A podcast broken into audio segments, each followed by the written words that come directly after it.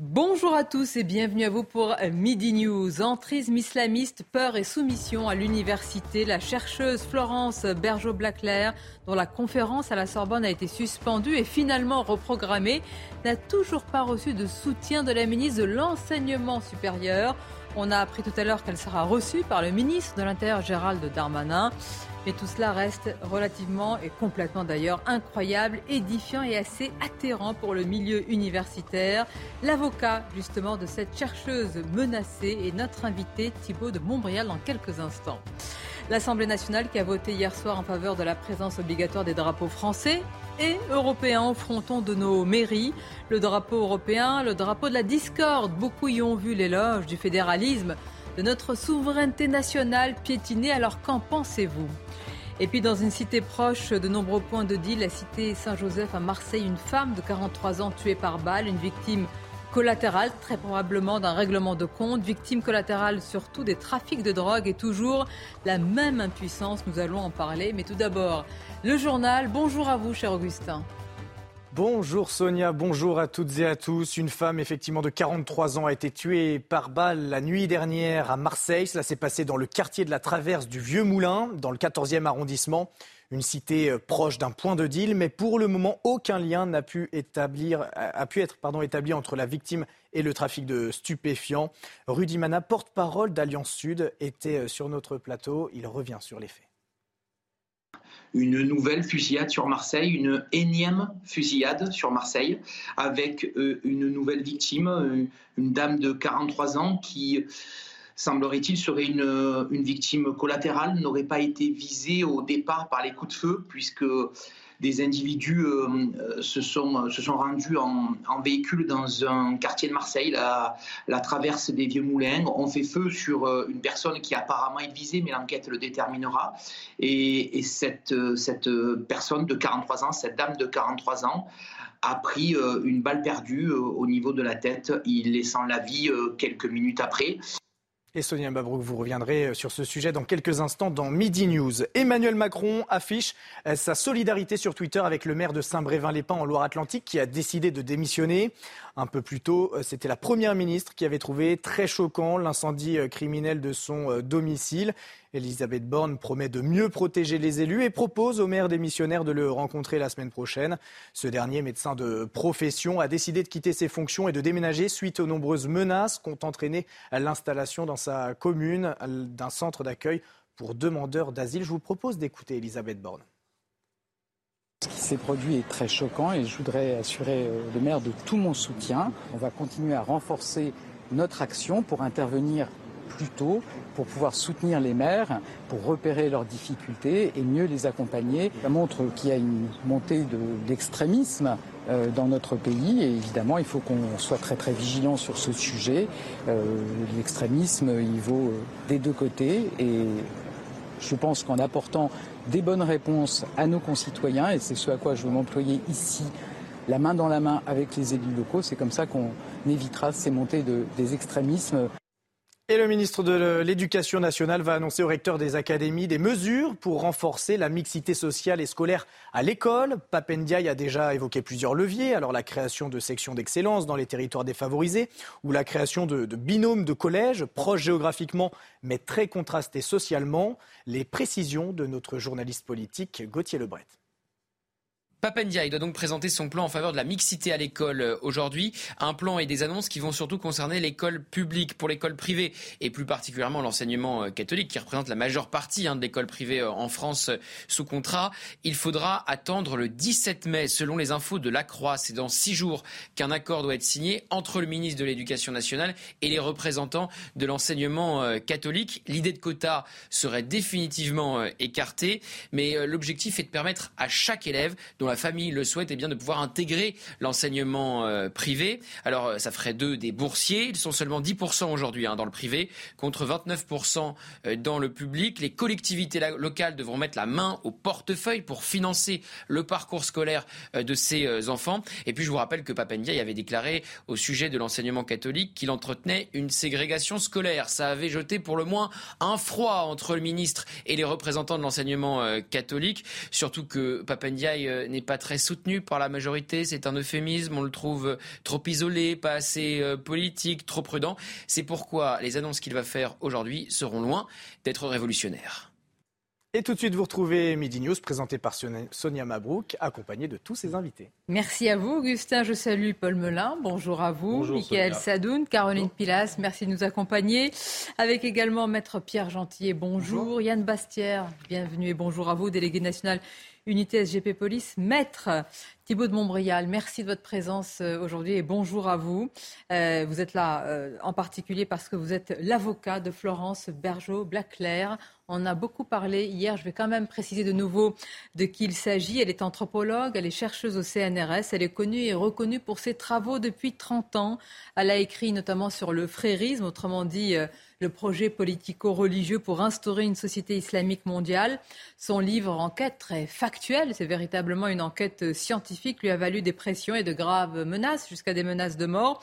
Et puis elle a vu sa conférence à la Sorbonne suspendue. Beaucoup y ont vu d'ailleurs une, une soumission, un renoncement euh, de l'université. Finalement, la conférence est reprogrammée sous la pression, semble-t-il, de la polémique. Mais euh, pendant tout ce temps, eh bien, cette femme, cette chercheuse, n'a pas reçu le soutien dire, de la, du ministre de tutelle, la ministre de l'Enseignement supérieur et de la Recherche. Rien. On va l'écouter euh, ce matin à ce sujet sur Europe 1 et puis on en parle avec vous juste après.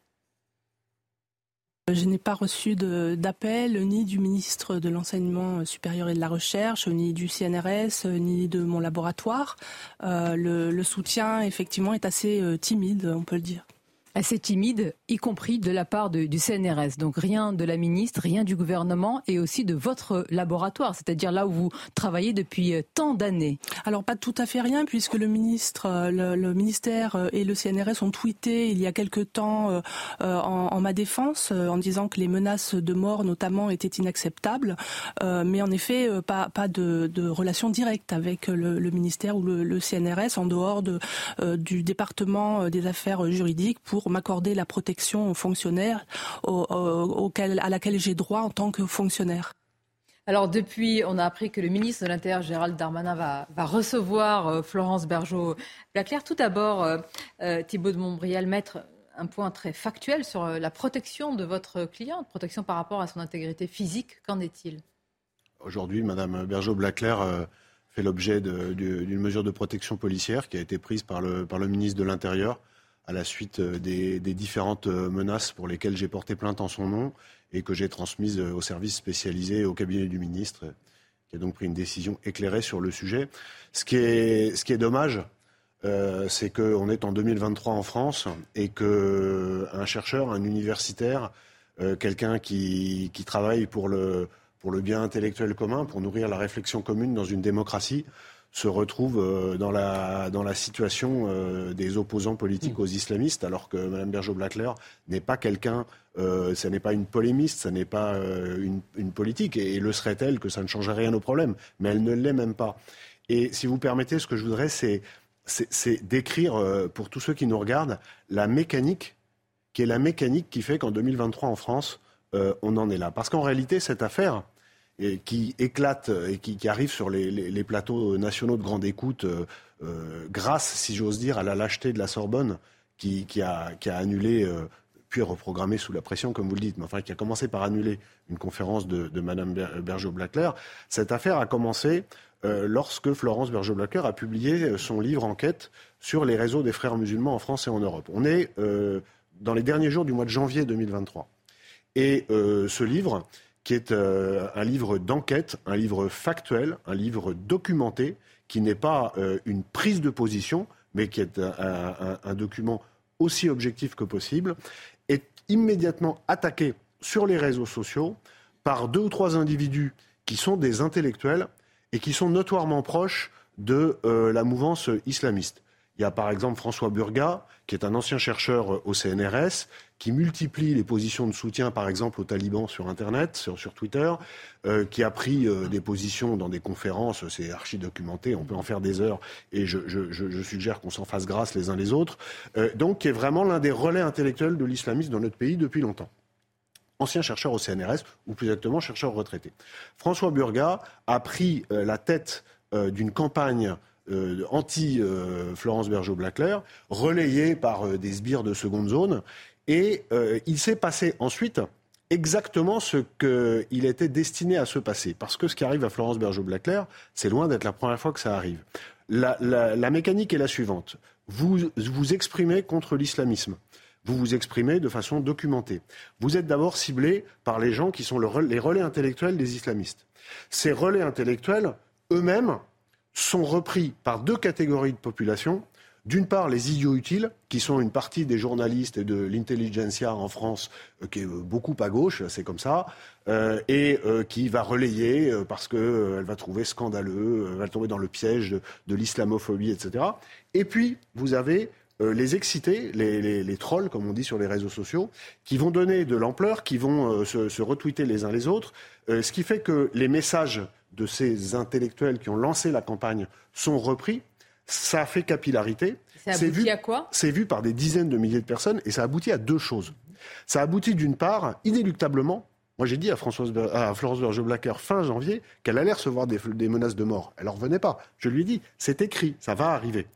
Euh, c'est un problème que je connais bien. Donc, euh, c'est effectivement arrivé parce que euh, les, messages sont repris, repris, repris. Puis un jour, vous avez des excités du clavier qui disent euh, ah, ah quel scandale, euh, le prophète, machin, etc. Et hop, ça part. C'est des menaces circonstanciées. En. Oui, oui, j'ai déposé plainte pour elle pour trois menaces circonstanciées et qui sont, quand on a un peu l'habitude, et les services de l'État qui travaillent sur ces sujets ont l'habitude, qui sont, qui sont des, choses qui, sont sérieuses et, et, inquiétantes. Et puis vous avez un deuxième phénomène qui est tout aussi recherché que les menaces. Parce que moi, ce que je dis, c'est que les gens qui lancent ces campagnes, elles savent qu'elles vont aboutir à des menaces. Ils le savent.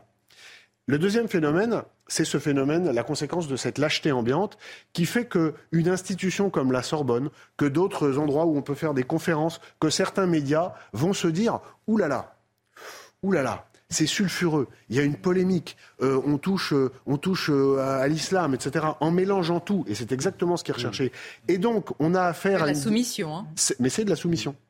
C'est de la soumission, c'est de la dimitude, enfin on peut appeler ça comme on veut. et c'est exactement l'objectif qui est recherché par les islamistes. Les islamistes, ils ne veulent qu'une seule chose, c'est que en assimilant la critique de l'islamisme à la critique de la religion, c'est-à-dire en faisant comme si une critique politique était une critique sur la religion, eh bien, on ne puisse plus critiquer l'islam politique. Vous nous décrivez une mécanique froide, une offensive, j'allais dire euh, consciente, raisonnée, étudiée, etc. Exactement. et, une mâchoire qui se ferme finalement se ferme. sur. Euh, et, je vais, et je vais faire un parallèle très simple que chacun va comprendre. C'est ce qui est arrivé à Samuel Paty. Alors on n'est pas dans le même milieu, on n'est pas dans le milieu universitaire, mais vous avez des messages qui sont mis sur les réseaux sociaux de la part, en l'occurrence, d'un parent d'élève, et ensuite il y a la mécanique qui, se déclenche. Et la raison pour laquelle tout le monde est, inquiet et, la raison pour laquelle c'est bien euh, que Mme Bergeau-Blaclair soit, soit protégée, c'est que il peut euh, tout à fait euh, se concevoir que, de même que pour Samuel Paty, c'est un jeune de 18 ans qui, est, qui, est, qui, est, monté sur, le, sur, le professeur et avec la suite qu'on connaît, la suite tragique qu'on connaît, mais ça, ça, peut tout à fait arriver. De même que ça peut arriver à quelques autres personnes qui sont engagées dans le débat public en France sur cette question. Vous dites l'acheter de la Sorbonne, bien sûr, c'est une et derrière il y a des femmes et, des hommes, donc l'acheter, j'allais dire, individuel de chacun à des niveaux de responsabilité importants.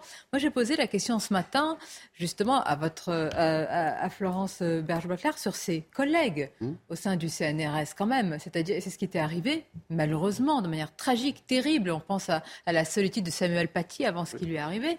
Elle a quelques soutiens, mais la plupart lui disent Mais pourquoi tu t'engages là-dedans? Mais c'est l'islam. Mais c'est ça qui est terrible. Mais parce que l'objectif final, à long terme, et, d'ailleurs elle le démontre dans son livre, c'est un objectif qui est totalement documenté de conquête. Donc les islamistes sont dans une logique de conquête. Et les frères musulmans ont théorisé cette conquête depuis euh, la, fin de la première moitié du XXe siècle.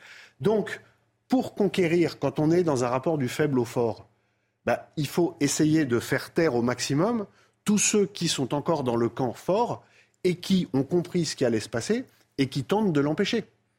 Donc, on appelle des lanceurs d'alerte. Les, lanceurs d'alerte. Et donc, euh, on les menace. De temps en temps, on en assassine un euh, pour euh, en tuer un, en terroriser mille.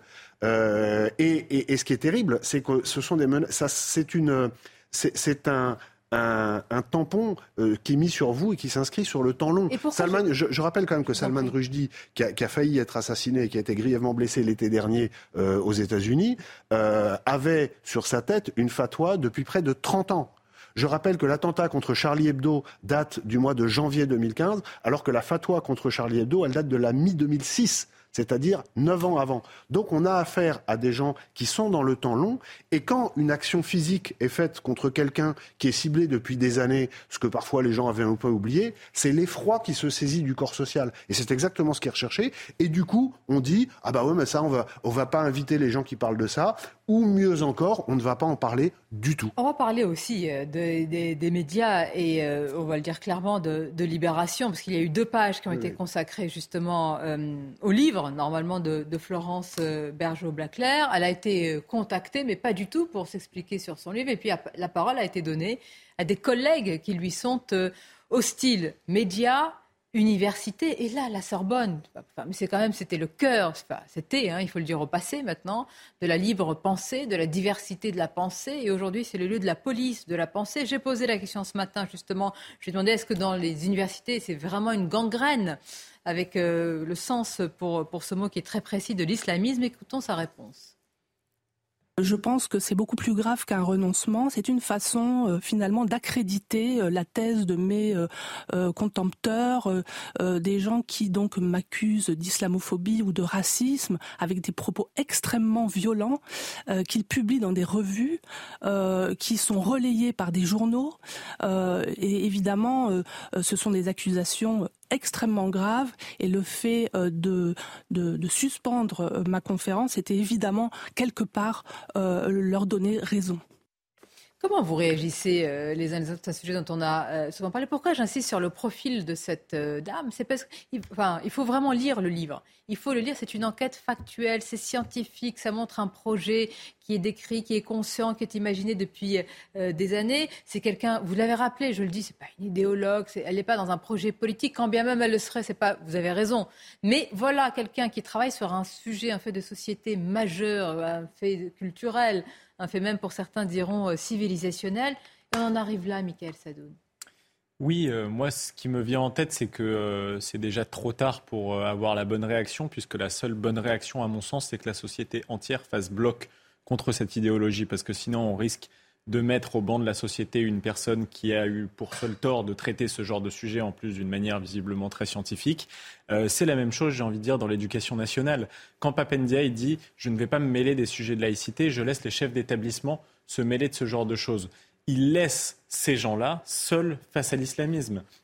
Donc finalement, c'est pas par manque de courage. Qui a envie de se faire insulter toute la journée Qui a envie d'être le énième martyr de la République ces gens-là finissent par céder devant les demandes communautaristes qui sont derrière poussées par l'islamisme. Je rappelle que dans le cas de Samuel Paty, les prédicateurs ont joué un rôle important, et notamment Abdelhakim Sefrioui, dont on a beaucoup parlé euh, à ce moment-là. Donc, il faut que la société entière fasse bloc. Qu'on soit que de la majorité des Français, euh, ne peut pas parler euh, ainsi euh, en leur nom, mais je pense qu'elle est véritablement consciente. Là, nous parlons à la fois, vous avez dit les élites ou les élites autoproclamées, si je puis dire, dans, certains milieux, mais je pense qu'il y a une après tous les chocs que nous avons euh, subis, que la société française est bien consciente de tout oui. ça. Les enquêtes d'opinion le prouvent. Vous prenez les enquêtes du CEVIPOF, du laboratoire d'études de Sciences Po, vous regardez l'appréciation qu'ont les Français de l'islam politique, c'est sans appel. On est dans des proportions, ça varie selon les sondages, entre 65, 70, 75% de Français qui sont très inquiets de la place que prend l'islam politique dans nos sociétés. Et mais je pense qu'ils ont raison. je veux dire, votre démonstration, elle était limpide, limpide et terrifiante, terrifiante. Parce qu'on comprend que la phrase qu'avait prononcée Erdogan dans les années 90, quand il disait les mosquées seront nos casernes et les fidèles seront nos soldats, en parlant du peuple musulman en Europe, eh bien, ça avait une dimension prophétique. il ne s'agit pas d'amalgamer les musulmans à, l'islam politique. Naturellement, non. Mais en tout cas, la place de l'islam politique et ses ramifications, comme vous l'avez très bien démontré, est extrêmement prégnante dans la société. Et c'est une inquiétude immense pour ce grand pays qui, avec les philosophes des Lumières, avec l'humanisme, avec la passion que nous avons pour les droits de l'homme, pour la libre expression, pour le pluralisme, nous nous retrouvons, nous Français, parmi les premières victimes de l'Occident, et tout l'Occident sera victime de ces méthodes terribles, de ces fatwas, de cette délation, de ces cibles posées sur des professeurs, sur des intellectuels, sur des écrivains, sur des chercheurs en l'espèce. Eh bien, nous sommes, à mon avis, je ne veux pas être oiseau de mauvais augure, qu'aux prémices d'un cycle dont nous aurons un mal fou à sortir. Avec une responsabilité, vous avez cité euh, ce chercheur euh, retraité aujourd'hui du, Sénat, une responsabilité euh, certaine, hein, parce que pour vous, il y a un continuum, c'est-à-dire à partir du moment où il va commencer son travail de sape, de destruction euh, de, détricotage du travail finalement de sa collègue, il va entraîner euh, l'effet de meute? Moi, je pense qu'il ne connaisse, étant un fin connaisseur de, ces phénomènes et de la façon dont, eh ça réagit, quand, il, quand, il, quand, il, quand il se met à envoyer plusieurs tweets par jour euh, en prenant à partie Mme Bergeau-Blaclair, euh, François Burga ne peut pas ne pas savoir ce qu'il va enclencher derrière. Je ne dis pas qu'il est à la manœuvre et que c'est lui qui envoie les messages ou qui demande aux gens de, de la menacer. A des conséquences. Mais, mais, je pense que les actes ont des conséquences et que quand il lance cette campagne, parce que c'est lui qui la lance, il ne peut ignorer ce qui va arriver derrière, puisque c'est ce qui arrive à chaque fois. Je voudrais ajouter une chose très importante par rapport à ce qui vient d'être dit c'est que euh, la Sorbonne, ça n'est pas, ça, n'est pas anodin. Pourquoi? Il y a depuis, euh, depuis quelques années, alors c'est dans la doctrine des frères musulmans, mais depuis quelques années, il y a un effort particulier sur la France euh, contre les lieux d'enseignement, l'enseignement secondaire et l'enseignement supérieur. Il y a une note du renseignement extrêmement alarmiste qui a été divulguée par vos confrères du, du Parisien cet été, l'été dernier, qui dit que à cette, en cette rentrée 2022, eh bien, il y a un effort particulier avec tout un tas de provocations, le cycle provocation, victimisation, qui est totalement théorisé là aussi, euh, qui est avec notamment le voile, qui est, euh, qui est porté, cet effort est porté sur les, sur les écoles, enfin sur les lycées et sur l'université. Donc, quand, quand vous disiez tout à l'heure que euh, l'immense majorité des Français a conscience, conscience à, à ce point j'en suis pas sûr, mais en tout cas craint l'islam politique, c'est vrai. Mais si, au fur et à mesure que nous construisons les élites de demain, c'est-à-dire les jeunes qui ont entre 15 et 25 ans, euh, les, endroits où passent les, temples du savoir dans lesquels passent ces élites ne, ne font pas le job de dire que l'islam politique est un projet politique qui porte des valeurs qui sont contraires aux valeurs de la République. C'est pour ça qu'on noyauter les lieux de pouvoir que sont les instituts politiques, les universités pour les islamistes. Mais on est complètement d'accord. Et c'est dans cette offensive, dans, dans, le cadre de cette offensive, qu'il faut avoir à l'esprit que la décision de la Sorbonne de ne pas euh, faire intervenir Mme Berger-Blaclair est particulièrement inquiétante. Parce qu'on laisse la parole aux autres. C'est ça le problème. Sans les autres, alors je ne vais, pas, euh, je vais pas être caricatural, mais quand même, il y a quelques temps, c'était une conférence à Bordeaux de M. Rouillant, membre d'Action euh, ah. Direct, responsable euh, de, la mort hein, de, de, l'ancien PDG euh, Georges Bess, et qui a été, malgré tous ces, quand même, j'allais dire, ces méfaits, accueilli. Il n'a eu aucun problème. Alors lui, il a eu droit à une déclaration extraordinaire de Mme Retailleau, ministre de l'Enseignement supérieur, devant la représentation nationale, qui, alors qu'elle était interpellée par, par, un député sur cette, sur cette visite lunaire, hein, il faut bien le dire, euh, eh bien, a, répondu en évoquant le pluralisme et la liberté d'expression. Euh, que, ne, l'entendons-nous pas depuis que ne l'entendons pas depuis deux jours parler pas un mot, Pas un mot sur les réseaux, mais rien du tout. Mais enfin, mais que fait-elle? C'est même pas sa mission, c'est pas son rôle, c'est son devoir là de réagir. Bah, moi, je dois dire à, la, à, la, réalité je dois à la réalité objective de dire que euh, sur l'affaire de Mme Bergeau-Blaclair, euh, Gérald Darmanin et son cabinet ont réagi avec beaucoup plus de célérité et en prenant la mesure de ce qui se passait que n'importe quel autre membre du gouvernement. Il y, a deux lignes à Renaissance quelque ah sorte. Je pense que c'est pas d'aujourd'hui. Enfin, il y a une ligne, ah disons, de la, la, majorité de gauche. Il y a une ministre en charge de l'enseignement supérieur et de la recherche qui donc a décidé sur un, sur, ah, mais c'est, il faut quand même euh, avec des lourdes, de lourdes conséquences. Bien évidemment, il y a une indignation à géométrie variable par une partie de l'intelligentsia médiatico-politique. C'est une réalité hein, qui ont peur ou qui, par idéologie, une fois de plus, en termes d'opportunisme électoral, ne veut rien faire, ne ferme les yeux, euh, se ferme les yeux pardon sur ces questions, mais aussi sur les questions liées au wokisme. On peut citer d'autres personnes en dehors de la question dramatique de l'islamisme et de l'infiltration, de la propagande, du prosélytisme de certains euh, envers notre culture. Mais le wokisme aussi a censuré, par exemple, euh, il y a euh, quelques années, Madame oui, Nagasansky, Monsieur Hollande et d'autres. Donc, une fois de plus, si on ne pense pas comme une certaine gauche, j'ose le dire, on, le pense tous, eh bien, on est blacklisté. Mm-hmm. Nous sommes des mauvais Français, nous sommes des racistes, nous sommes des discriminants, nous n'avons rien compris à la société progressiste actuelle. Sauf que le problème n'est pas là. Le problème est effectivement, dans ce cas de figure, un problème de cible. Votre cliente est devenue une cible à cause des réseaux sociaux qui sont le tribunal médiatique actuellement. Et c'est assez terrifiant. Parce que, espérons qu'il lui arrive rien, bien évidemment, mais si c'est le cas, que diront-on? On va continuer, euh, évidemment, on va continuer à en parler. Euh, vous demandez aussi quelle est la suite dans ce cas-là, parce qu'elle va tenir donc cette conférence euh, début juin. Il y a quand même un risque. Pourra-t-elle la tenir tranquillement avec tout ce tapage médiatique Il faut l'espérer, évidemment. Courte pause et vous, et vous nous répondez à tout de suite. Midi News, la suite de vos débats, mais tout d'abord un rappel de l'actualité avec Augustin Donadieu. News, les titres. Des maisons d'arrêt qui débordent et un État qui tourne le regard, ce sont les conclusions du rapport annuel de la contrôleur des prisons. Dominique Simoneau dénonce l'inaction du gouvernement et précise que les prisonniers doivent vivre à trois par cellule, 21 heures sur 24, dans moins d'un mètre carré d'espace vital par personne. La situation dans les hôpitaux psychiatriques, les centres de rétention administrative ou les centres éducatifs fermés est jugée également alarmante. La proposition de loi d'abrogation de la réforme des retraites présentée par le groupe Lyot, Liberté, Indépendant, Outre-mer et Territoire, sera discutée en commission le 31 mai prochain.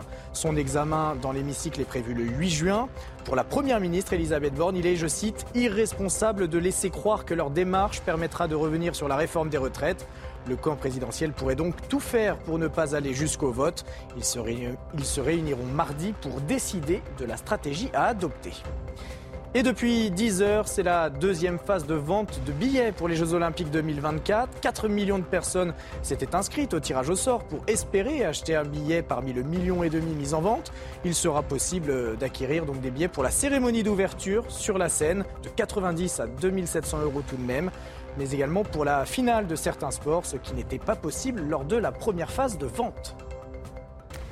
Merci euh, Augustin. On poursuit notre débat sur euh, l'entrisme islamiste euh, dans les universités avec cette chercheuse au CNRS Florence Bergeau-Blaclair. On lui a posé la question ce matin aussi parce qu'il faut tenir dans ces cas-là. Il ne faut pas être découragé de poursuivre ses recherches sur ce sujet. Elle nous a expliqué qu'elle avait très peu d'étudiants qui continuaient euh, justement à l'aider, eux-mêmes à, prospecter et à chercher sur ces sujets parce qu'ils sont euh, évidemment découragés. Écoutons-la à son sujet à titre personnel. Ça va bien. Écoutez, euh, je suis, euh, je reste euh, combative, on peut dire. Je suis tout à fait consciente des travaux que je mène et du, contenu de mes livres que j'assume de A à Z. mes livres ne sont pas une dénonciation, ce sont des démonstrations. et donc, mes travaux depuis 30 ans n'ont jamais fait l'objet d'une telle, de, telle cabale. Je touche, je le sais bien, à un sujet très sensible à l'intérieur de l'université, puisque je parle notamment euh, de, de, l'infiltration, de l'entrisme frériste. J'en fais la démonstration. Et c'est vrai que les milieux académiques sont les premiers euh, euh, pour le frérisme, c'est-à-dire cette forme d'islamisme adaptée à nos sociétés démocratiques libérales. c'est vrai que l'université est une des premières cibles de, cette, de cet entrisme frériste. Depuis 30 ans, hein, elle n'avait pas eu cela. Et là, elle décrit euh, ce qui est la réalité, une cabale. Voilà quelqu'un qui travaille depuis 30 ans, qui est vraiment, comme vous l'avez dit, la, rigueur, enfin tout ce qu'on peut avoir dans notre pays, j'allais dire, euh, c'est vraiment la pointe de la pyramide de, la recherche qui se retrouve dans ces situations. Moi, j'imagine d'autres personnalités plus fragiles, qui n'ont pas envie d'exposer leur famille, qui n'ont pas envie de s'exposer eux-mêmes, qui disent, mais ça, ça ne vaut pas le coup. Pourquoi tout ça pour ça? Je vais, je vais faire une recherche sur autre chose. Et on va me dire bravo, on va même peut-être me mm. donner un prix. je, peux vous parler d'expérience. Moi, ça fait des années que je suis engagé euh, mm. dans les différents domaines d'activité qui sont les miens euh, contre l'islamisme. Et euh, il y a tout un tas de gens dans mon entourage qui me disent mais regarde, tu vis entouré de policiers, il n'y a plus de spontanéité, etc. pourquoi? Bah pourquoi? Parce que moi je pense qu'il y a des choses qui nous dépassent. Euh, il y a des enjeux qui sont plus grands que notre personne. Euh, nous sommes euh, une chaîne dans un maillon civilisationnel ancestral. nous, avons des, nous sommes un peuple aux racines gréco-latines, de tradition judéo-chrétienne, et j'ai envie que ça continue après moi. Ben, Florence Bergeau-Blaclair, c'est pareil, et je pense que ce sont des engagements qui nous dépassent. Alors il y a, un peu de transcendance dans tout ça question que vous connaissez bien sur laquelle vous avez écrit un, beau livre. et on ne peut pas tenir sinon. Parce que sinon, euh, au quotidien, c'est extrêmement compliqué. Il n'y a, plus aucun. J'entends ce que vous dites. Et, et donc, vous êtes d'accord, que d'autres, euh, j'allais dire, dans le. Mais bien sûr. Mais c'est ce que je vous dis. Les laboratoires des, des, des, des, organismes académiques vont, non pas peut-être, j'allais dire, cette, cette, cette vision. Je suis d'accord avec vous. Je suis d'accord avec vous. Et, ça, la suite est et encore une fois, en terroriser un pour, pour, en faire taire mille. Et une fois de temps en temps, en tuer un pour être bien sûr que les, les autres restent terrorisés. Yann Bastière, je vous vois écouter, Thibault de Montréal a dit difficile de vivre avec des policiers, c'est-à-dire d'être sous protection euh, matin, midi et soir. C'est un plaisir d'être avec les policiers. Hein, c'était pour ça que je souriais, maître. Oui, oui, c'était pour ça. Donc, je, sais que, mais non, c'est une plaisanterie parce que la, vie.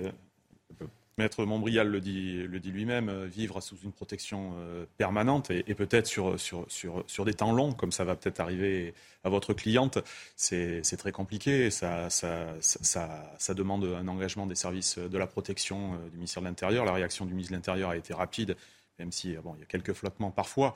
Euh, il faut vivre au milieu des policiers, certes. C'est peut-être une belle chose pour, pour mes collègues, mais euh, non, c'est très compliqué pour, au quotidien. Ce n'est pas, ce n'est pas la normalité. Pas une vie. En, fait, on ne devrait jamais s'habituer à cela, parce qu'on est en train de dire, fort heureusement, elle est sous protection.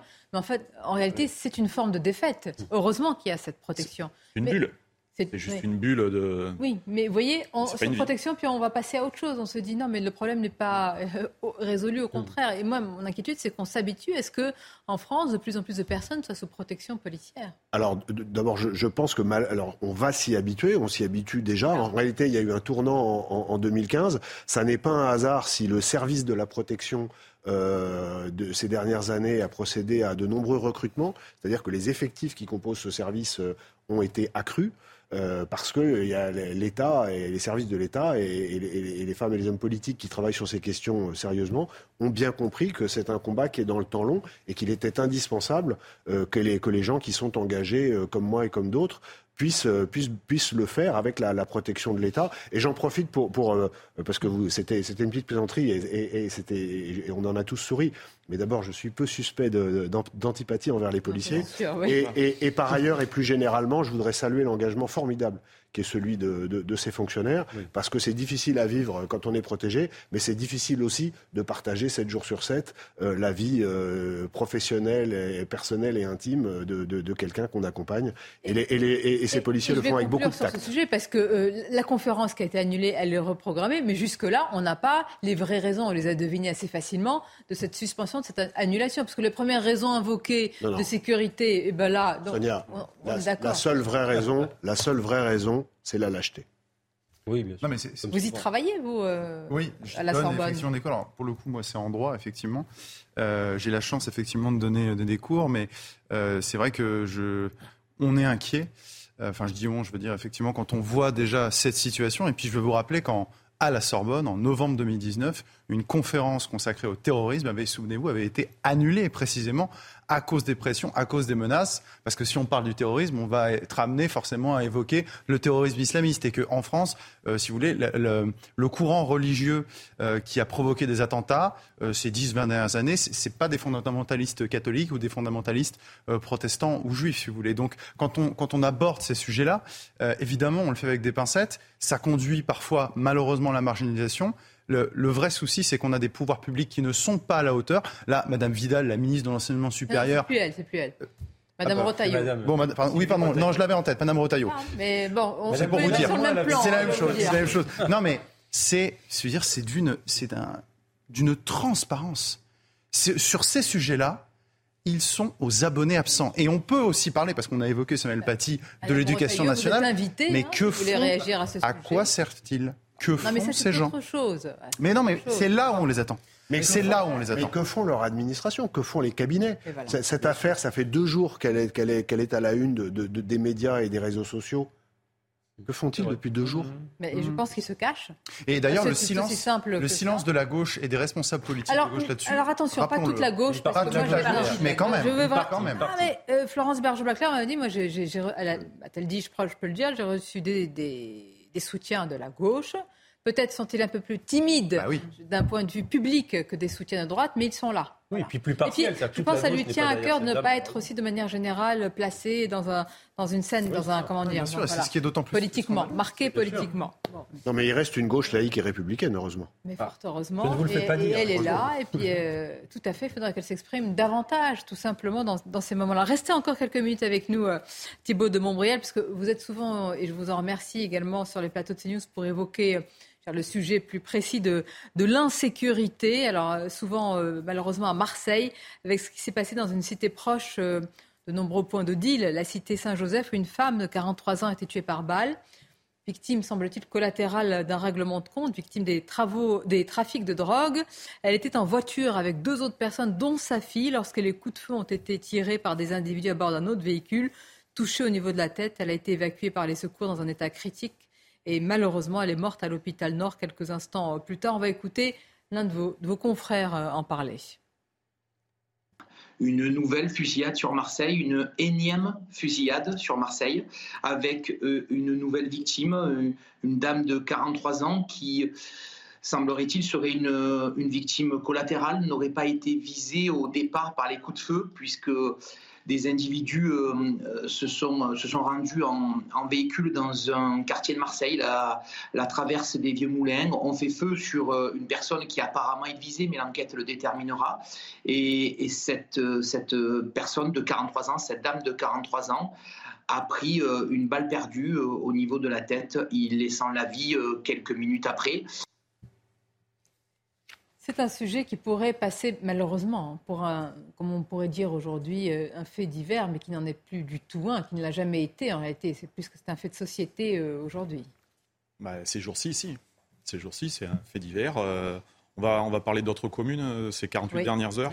Carpentras, Avignon, Valence, Marseille. Certes, on est sur un, périmètre où peut-être des affaires sont liées, ou peut-être sur ces règlements de compte, ou peut-être, ou peut-être, ou peut-être, mais quoi qu'il quoi qu'il arrive, les faits sont là les, morts s'enchaînent, les, services de police enquêtent. Je, me suis déjà exprimé sur vos plateaux et j'ai une pensée pour les collègues de la brigade criminelle de la police judiciaire de Marseille qui sont au plus mal, qui sont au plus mal au niveau effectif. Des efforts vont être faits, mais très à la marge. Ils n'arrivent plus, ils n'arrivent plus à suivre, ils n'arrivent plus à suivre cet enchaînement de, tueries au quotidien. on peut venir, je vous dis, depuis le début de la semaine, là, ça ne s'arrête pas. Donc le, sud s'enflamme. Des grandes villes comme Marseille, là c'est récurrent. On pourrait être là tous les jours sur votre plateau pour en parler. Des villes moyennes, hein. mmh. Valence, bah Cavaillon, Carpentras, Avignon. Qui ne sont plus du tout, enfin, ont-elles ont été sanctuarisées? En tout cas, elles ne le sont plus du tout. Elles sont, nous, nous manquons sur ces villes moyennes, nous manquons d'effectifs, par la force des choses, au niveau de la population, mais pas les mêmes moyens. Mais même Marseille, où, où, des, où les enquêteurs sont là, où les, les, collègues sont sur la voie publique, là on voit des, des renforts de CRS, rien n'y fait rien n'y fait. Il faut, il faut faire ce constat que, il faut faire ce constat que d'impuissance. D'impuissance, Je ne parle pas de vous, je ne parle pas de la, des forces de l'ordre. Je, pense que là, la, la, solution, elle est, enfin la solution. En tous les cas, ça ne peut être que politique, euh, que policier ou sécuritaire. Elle peut être, elle peut être politique, elle peut être, euh, elle peut être euh, de, de, voir différemment sous un biais ou un éclairage différent le trafic de stupéfiants, d'avoir, d'avoir des, des idées d'avoir des idées sur ce trafic. Mais dans, dans l'immédiat, c'est euh, gérer l'urgence. évidemment. Assurer, assurer la sécurité des, des, Marseillais, des Avignonnais. Euh, donc, euh, il, faut, il faut faire quelque chose. Occuper la voie publique, ça, c'est un, un leitmotiv. qui est, qui est assez qui l'occupe aujourd'hui? Parce que occupation, bien sûr, vous êtes là, mais on a l'impression que de manière pérenne, c'est bah, les territoires perdus, c'est un. Voilà.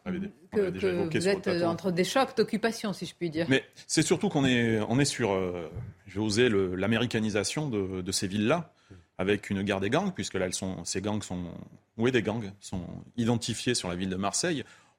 On est là-dedans, mais alors ensuite, ensuite ces victimes collatérales. Euh, euh, un, homme de 63 ans, euh, l'autre jour à la terrasse d'un café. Cette femme, l'enquête, l'enquête est en cours. je ne veux pas, je veux pas présager. ce que dit mon collègue, et c'est les informations qui me sont revenues. Effectivement, c'est pas une, une, personne connue pour pour une implication forte, mais exactement dans un trafic de stupéfiants, peut-être euh, une relation avec quelqu'un qui est mmh. impliqué. Mais qu'importe, il n'y a, a, aucune raison qui peut légitimer une mort dans la rue.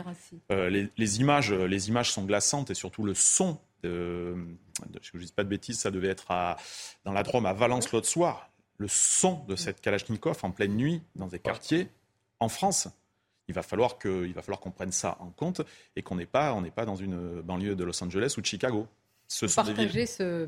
sont des villes moyennes, des villes moyennes du sud de la France. Mais pas que du sud. Pas que, pas, que du Sud. Pas que du Sud. J'ose pas, parler de, pas parler de Nantes, j'ose pas parler de, de, Toulouse et de l'île de France. Bah le, constat, si on.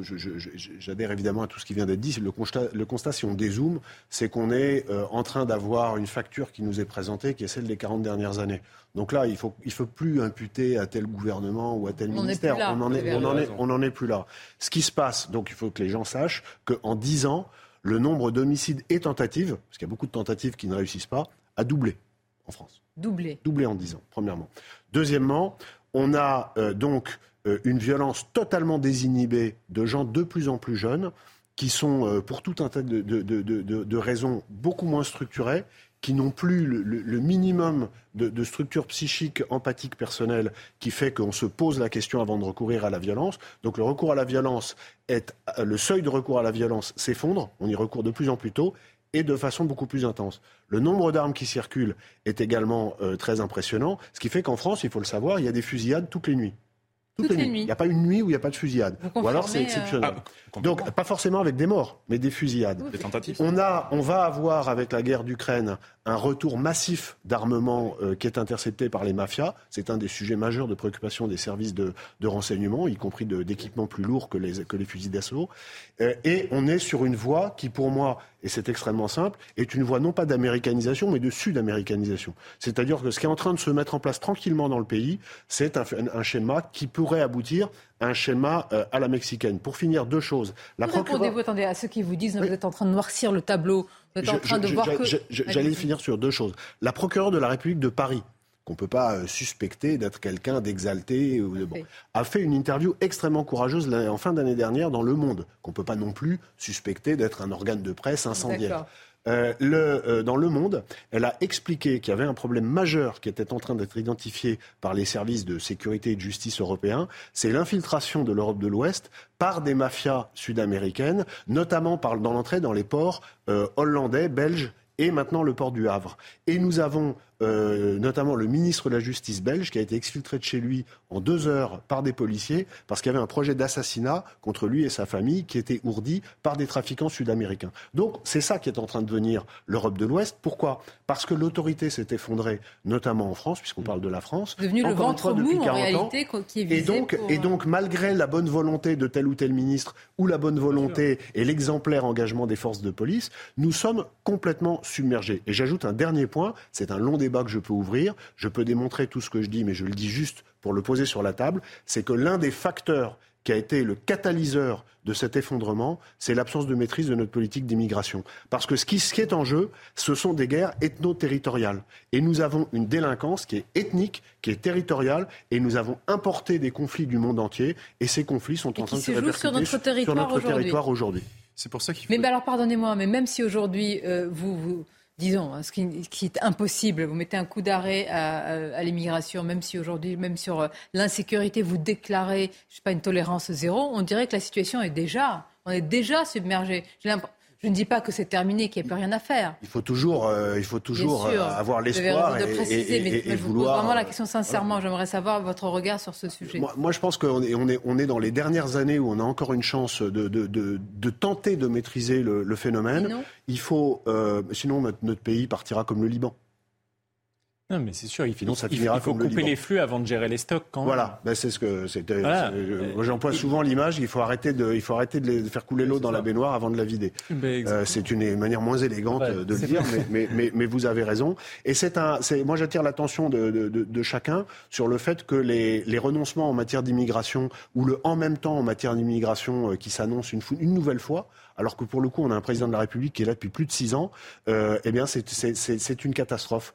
Euh, il faut, mais il faut même aller loin. Il faut revoir les conditions d'accès à la nationalité française. C'est vraiment un, sujet qui inclut l'Europe par la force des choses, mais c'est un sujet majeur. C'est-à-dire que quand on est à se projeter sur euh, comment sera la France en 2030, Donc pour vous, c'est une question de non, c'est une question de nombre. Vous dites que ce n'est plus possible, il n'est plus possible. Pourquoi? Parce que cette immigration est majoritairement culturellement. Mais non, c'est parce que depuis 40 ans, on a euh, fait rentrer euh, une immigration qui est culturellement très différente et que, comme il y a eu, ça n'était accompagné d'aucune politique sérieuse d'intégration et de chiffres, etc. Il n'y a pas eu de réflexion. On est parti parti sur l'émotion euh, et, sur un accueil sans se poser la moindre question, puisque sans poser, c'était déjà être raciste.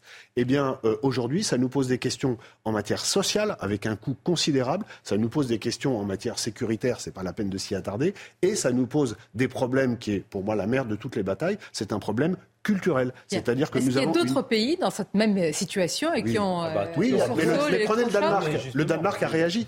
Le Danemark a réagi. La Suède aujourd'hui. Aujourd'hui, bah, je vais vous dire, les points d'entrée aujourd'hui des réseaux de l'État islamique en 2023, c'est la Suède et l'Allemagne.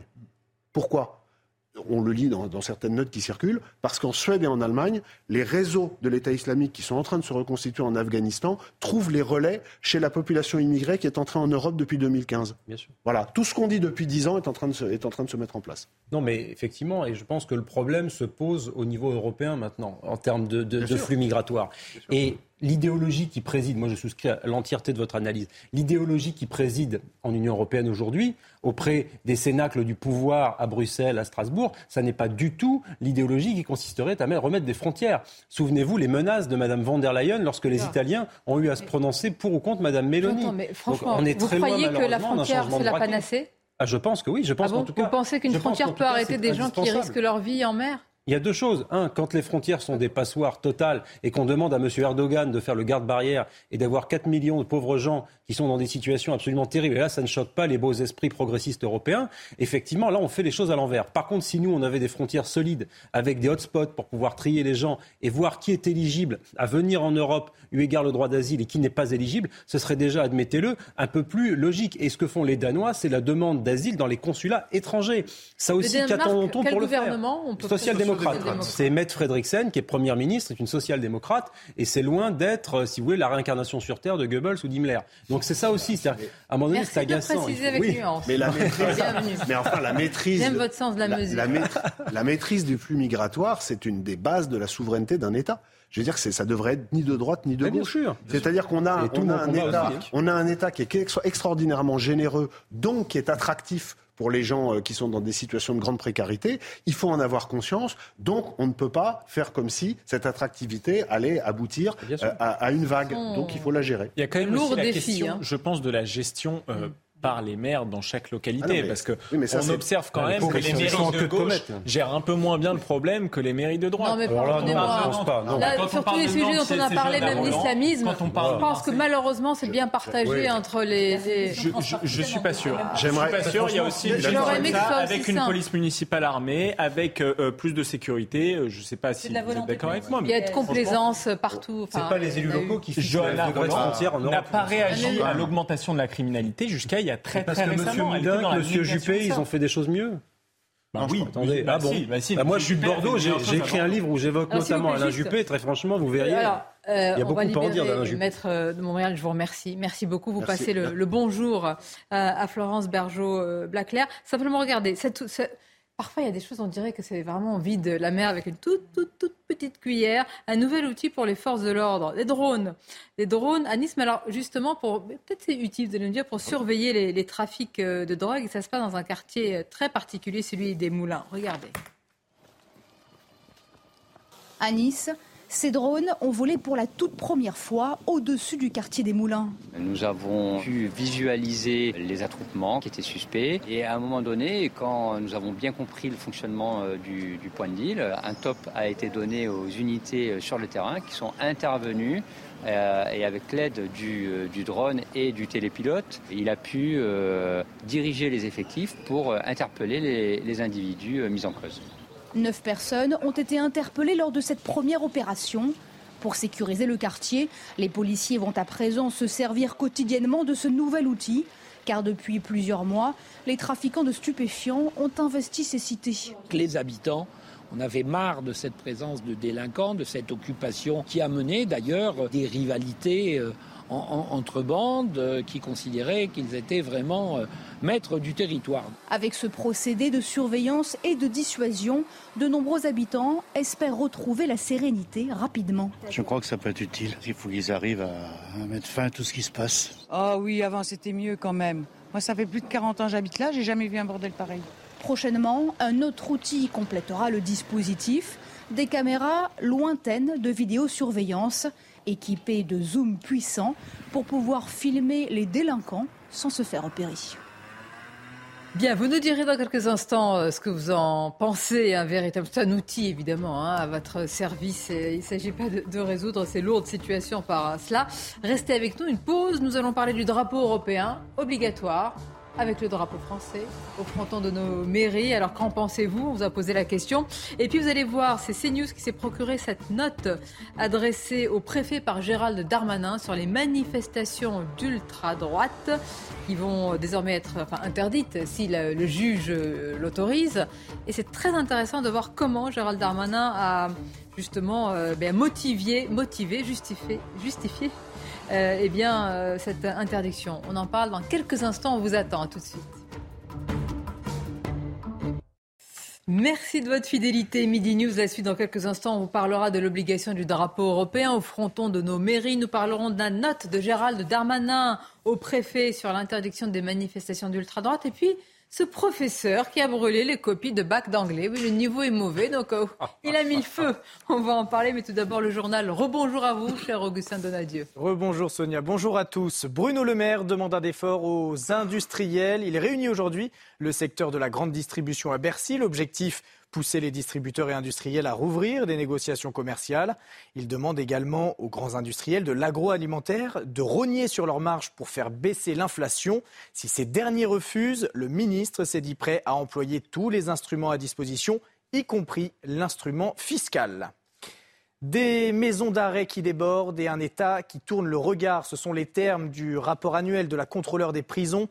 Dominique Simoneau dénonce l'inaction du gouvernement, y compris dans les hôpitaux psychiatriques, les centres de rétention administrative ou les centres éducatifs fermés, où la situation est jugée alarmante. Je vous propose de l'écouter.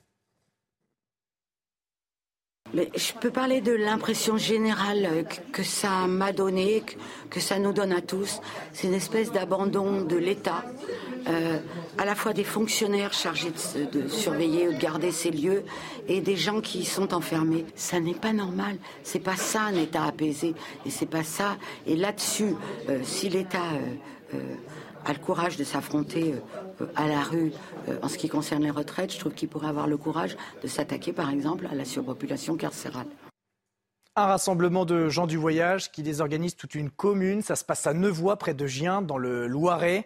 Près de 40 000 personnes sont installées et le terrain sur le terrain qui leur appartient. Euh, sauf que les gens du voyage se sont également installés sur un terrain qui ne leur appartient pas, un terrain agricole. Les habitants de la commune n'en peuvent plus. Écoutez justement le maire de Nevoix. Les gens du voyage viennent depuis une trentaine d'années, c'est un terrain qui leur appartient. Et les gens du voyage euh, devaient venir moins nombreux cette année. Le terrain peut supporter 20 000 pèlerins et un certain nombre de caravanes. Mais là, ça a dépassé tout entendement. On se retrouve avec 40 000 pèlerins. Ça déborde de partout et la météo n'aidant pas, c'est une, c'est un bourbier dans le coin. Euh, voilà, c'est un débordement complet qui, qui exaspère tout le monde. La jauge annoncée par les dirigeants de, l'association Vie et Lumière avait dit 18, 20 000 personnes, ce qui est supportable et que l'on subit tous les ans et que l'on accepte bon gré mal gré. Mais là, 40 000, c'est impossible, c'est impossible à supporter. Le Célébret va se moderniser. L'Église lance une carte d'identité numérique pour s'assurer que les prêtres sont aptes à célébrer. Confrontés à des affaires de violences sexuelles, l'Église de France numérise d'ici la fin de l'année les documents d'identité professionnelle des évêques, des prêtres et des diacres pour les empêcher de célébrer en cas de sanction. Écoutez la réaction euh, du père Danziec, prêtre et chroniqueur chez Valeurs Actuelles. Je crois que jusqu'alors, peut-être, il y avait un certain laxisme euh, dans le suivi des prêts, des passages, etc., d'un diocèse à un autre. Et, euh, sous ce regard-là, la numérisation va permettre de, d'affiner euh, ce regard. Donc je pense que tous les confrères ne voient pas ça comme un regard suspicieux à l'endroit de leur ministère de prêtre, mais tout simplement l'occasion d'exercer ce ministère d'une façon encore plus libre, encore plus transparente. Et vous êtes sûrement à table. En tout cas, le jury a été séduit par sa croûte et son odeur. La meilleure baguette de Paris vient d'une boulangerie du 20e arrondissement sur 175 candidats. La boulangerie Au Levain des Pyrénées a donc remporté le grand prix de la meilleure baguette de la capitale. Un concours qui fête ses 30 ans. Tarshan Selvarara, c'est le nom du boulanger, eh bien, il fournira l'Elysée pendant un an et verra ses ventes multipliées par deux, selon le président du syndicat des boulangers. Vous nous avez mis l'eau à la bouche. Merci. C'est cruel. Mais quel journal, quel maestria. Merci encore. Allez, merci à nos invités de rester avec nous. Paul Melun, Caroline Pilastre, Michael Sadoun, Pierre Gentillet. Nous sommes avec, également avec Yann Bastière, délégué national unité SGP Police. Et on accueille avec plaisir notre spécialiste pour les justices. Bonjour Noémie Schultz. Bonjour Sonia. Dans quelques instants, à parler, ça nous intéresse beaucoup, de la note qui a été transmise par Gérald Darmanin au préfet au sujet de l'interdiction des manifestations d'ultra-droite. Très intéressant ce qu'il y a dans cette note. Dans quelques instants, d'abord, je voudrais avoir votre avis. Le drapeau européen, mais quelle histoire Drapeau. Ah oui. Tout ça pour ça, je ne sais pas. Alors, est-ce que vraiment c'est une affaire aussi, je veux dire, euh, qui mérite tout- tout- toute cette polémique? Drapeau de la discorde. Donc, l'Assemblée nationale a voté hier soir en faveur de la présence obligatoire. Je le précise, des drapeaux français et européens. Il n'y a pas un remplacement d'un drapeau par rapport à un autre. Beaucoup y ont vu l'éloge du fédéralisme. Ah, je vous sens chaud bouillant, vous. Notre souveraineté Non, mais- nationale piétinée, tout ça. Bah oui, drapeau européen, Ah oui. effectivement. euh, C'est-à-dire que moi j'ai une patrie, c'est la, la France, c'est pas l'Union européenne. Alors il y a des gens effectivement qui voudraient que l'Union européenne ce soit une grande fédération. On n'en est pas encore là. Il y a encore des gens qui se battent pour la souveraineté. C'est vrai que d'avoir ce drapeau euh, là au-dessus des mairies, de toutes les mairies de France, euh, moi ça ne me plaît pas particulièrement. Surtout que ce drapeau comporte de nombreux symboles religieux. Donc, euh, pour les gens Ah bah, qui, euh, malin. qui- qui- qui Ah. font la promotion de la laïcité partout. Ah bah alors, c'est les racines judéo-chrétiennes de la France. hein, dans Il faut le... dire que le bleu fait référence à la Vierge Marie. Il faut Oui, dire que les douze étoiles font référence tantôt aux douze apôtres, Oui. tantôt aux douze tribus des fils de Jacob. Euh, donc euh, voilà, euh, soit on assume l'identité judéo-chrétienne de l'Europe et dans ce cas-là aucun problème pour afficher ce genre de drapeau, soit il me semble que c'est purement, purement politicien. Un drapeau, c'est avant tout l'expression d'une souveraineté. Euh, c'est quand même un symbole. Vous disiez en introduction de votre question, Sonia, est-ce que finalement c'est si important que ça cette affaire? Oui, parce vous que titiller. non, mais Voilà, je, je l'ai bien compris et, et je suis voilà, je, vous connais.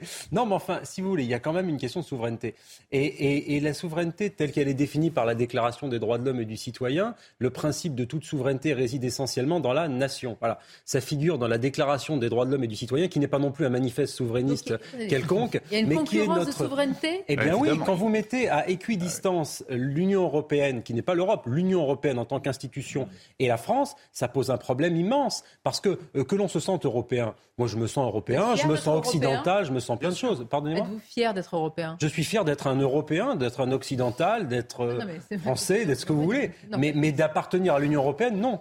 Parce que l'Union européenne, depuis un certain nombre Union d'années, absolument. Parce que depuis 1992 et la signature du traité de Maastricht, un certain nombre de mauvaises décisions ont été prises. Vous, vous êtes Mais, président de Souverain il y a- rien à sauver. Ah oui, oui, à- c'était un peu facile. Oui, mais C'est un. J'allais pas vous dire du bien du drapeau européen. Ça fait un peu une unanimité, navré, euh, Ah, sur ce plateau. Ma nation, à moi aussi, c'est la France. Donc je suis pour le drapeau français avant le drapeau européen. On enfonce une fois plus des portes ouvertes. Que l'on soit européiste convaincu ou non, il faut quand même rappeler qu'on perd notre souveraineté nationale jour après jour. Et là est la question et la problématique. Quand vous discutez avec des agriculteurs, ils vont vous mettre en exergue le cahier des charges de l'Europe, Les normes. imposé par l'Europe, tous les traités hein, justement liés, euh, euh, les traités d'échange liés à l'Europe, et ils n'en veulent plus. Bien. Donc qu'on mette en avant notre souveraineté, oui, qu'on mette en avant la souveraineté européenne qui n'est pas une nation, je suis navrée, moi ça me pose un problème. Je ne Et pas surtout- poursuivre le tour de table. non mais surtout compris. pourquoi est-ce qu'on Ah, le fait maintenant clair. Vous savez ce qui me C'est choque, moi diversion, en fait. C'est l'obligation du drapeau français, que ce soit pas déjà. Ah, bah tiens. Non, mais que ce soit pas fait de manière euh, qu'on ait besoin de rendre obligatoire de hisser le drapeau être une français. loi Il y a euh, pas non écrite. Une c'est déjà dans les usages. Ben, voilà, c'est un usage, c'est une tradition. Je veux dire, c'est normal. euh, Normal. sûr. rendre obligatoire. Pardonnez-moi, je me suis renseignée. 70% des pays européens ne sont pas obligés d'avoir le drapeau européen justement accolé à leur drapeau national. C'est quand même hallucinant. Donc nous, Non, mais maintenant, là, oui. Surtout Alors- qu'il y a un décalage entre la proximité et la légitimité du maire, qui est un des élus les plus reconnus Alors, par c'est la population, et voilà. le lointain du drapeau européen qui n'incarne rien du tout, aucune Oh. légitimité, aucun charnel, aucun quotidien pour aucun citoyen. Bien, bah, donc, écoutez. le ministre de l'Intérieur, Noémie Schultz, Gérald Darmanin, a donc envoyé hier une circulaire dans laquelle il justifie les arrêtés d'interdiction de manifestations d'ultra-droite, comme il y a eu à Paris euh, samedi dernier, par entre autres. Alors, voici les, motifs euh, d'interdiction des risques de troubles matériels à l'ordre public et d'incitation à la haine. C'est une note que vous êtes procurée, que CNews s'est procurée. Euh, elle est renseignée, elle est très, euh, je veux dire, factuelle, c'est-à-dire qu'il a donné des éléments justement pour aider euh, les préfets. Absolument, comme il l'avait annoncé mardi dans l'hémicycle, il a adressé cette circulaire à, tous les, les, préfets pour demander de prendre toutes les mesures nécessaires pour éviter que des rassemblements comme celui de la semaine dernière, ne se reproduisent. Vous accorderez une attention particulière aux déclarations de manifestations portées par des individus issus de groupes dissous, appelant à la haine contre autrui ou se revendiquant de l'action violente. Ce que veut éviter le ministre, il le dit très clairement aussi, les risques de troubles matériels à l'ordre public, les appels à la violence contre des groupes de personnes, les défilés et manifestations de personnes masquées, la reconstitution de groupes dissous ou encore la négation de crimes contre l'humanité. Et il donne au préfet les outils juridiques sur lesquels s'appuyer, puisque vous savez que la difficulté, c'est effectivement que souvent les arrêtés sont contestés en justice. Donc il donne les outils juridiques euh, sur lesquels s'appuyer pour fonder ces interdictions. La jurisprudence Dieudonné, qui avait été utilisée pour interdire les spectacles de l'humoriste, afin, écrit Gérald Darmanin, que les images vues à Paris samedi dernier ne se reproduisent en aucun cas. et dans la foulée et dans la foulée donc de cette circulaire qui a été envoyée hier, la préfecture de Paris a décidé d'interdire un rassemblement prévu ce dimanche. Euh, l'arrêté d'interdiction est en cours d'élaboration, nous a-t-on euh, expliqué. Euh, l'objectif, c'est d'interdire une manifestation en hommage à Jeanne d'Arc. Elle est organisée par le mouvement royaliste Action française. Le rassemblement, normalement, devait se tenir dimanche de la place de l'Opéra à la statue de Jeanne d'Arc dans le premier arrondissement. cet arrêté, qui pourra être contesté devant la justice par les organisateurs et ce sera donc le tribunal administratif ah qui tranchera en dernier recours. C'est le seul juge, hein, si je puis dire. C'est-à-dire les préfets, là, ont des, ont des outils pour... Euh, voilà, l'idée c'est justement que, leurs, les, que les arrêtés qu'ils prennent soient inattaquables euh, juridiquement. Ça, c'est la vraie question. Alors, maître, est-ce que c'est inattaquable? Ah ben si, c'est attaquable, et heureusement que c'est attaquable, pardon. C'est-à-dire qu'il faut quand même rappeler l'état du droit. L'état du droit, c'est qu'il y a une liberté en France, une liberté constitutionnelle qui a une limite, d'accord? Cette liberté, c'est la liberté de manifestation. On peut interdire une manifestation s'il y a un trouble à l'ordre public, ou plutôt, parce que c'est a priori, justement, un risque de trouble à l'ordre public. Là, ça, et d'ailleurs, c'est ce qui est euh, énoncé à l'article, à l'article 10 de la Déclaration des droits de l'homme et du citoyen, d'accord? Euh, À partir du moment on dit que certaines opinions, et j'ai vu effectivement euh, quelques extraits de cette note qui a été diffusée euh, au, préfet, je, cite hein, l'article, euh, les préfets devront déterminer si la manifestation présente un risque que, ouvrez les guillemets, donc des slogans ou des propos de nature à mettre en cause la cohésion nationale ou les principes consacrés par la Déclaration des droits de l'homme et du citoyen soient exprimés. On voit bien qu'avec ce type, euh, ce hmm. type d'argument, on va pouvoir faire dire tout et n'importe quoi. Je vais vous dire une chose, à ce moment-là, on va pouvoir interdire très facilement les manifestations extrême gauche. Parce qu'attendez, des propos, je m'arrête un instant, mais des propos qui sont, qui sont contraires. Attendez, des propos qui sont contraires à la. Prenons au mot. Des propos qui sont contraires à la Déclaration des droits de l'homme et du citoyen. Vous avez un article dans cette déclaration qui nous dit la propriété, la propriété est un droit inviolable et sacré. Toutes les manifestations d'extrême gauche, anarchistes, communistes qui remettent en cause la propriété doivent être donc annulées. Eh ben, peut-être qu'il faudra aller vers Évidemment non, il ne faut pas le faire. évidemment non. Mais, parce non, non, mais c'est un vrai débat. Évidemment non pour vous, mais c'est un vrai débat. Pourquoi Quand il y a des destructions de biens, quand il y a un trouble à l'ordre public. Ben là, oui, un trouble à l'ordre public. Mais là, on parle de slogan. Là, ce qu'on veut interdire et ce qu'on veut criminaliser, c'est une opinion. On ne parle pas de n'importe quel slogan. Ça va trop loin. Non, mais slogan néo-fasciste. Bien sûr, mais attendez, regardez, prenons la manifestation la dernière fois personne, enfin personne, en réalité très peu de personnes, j'ai vu beaucoup de réactions sur les réseaux sociaux, très peu de gens en réalité savaient pourquoi il y avait cette manifestation. Vous savez, celle qu'on a évoquée quelques jours et qui fait tant parler.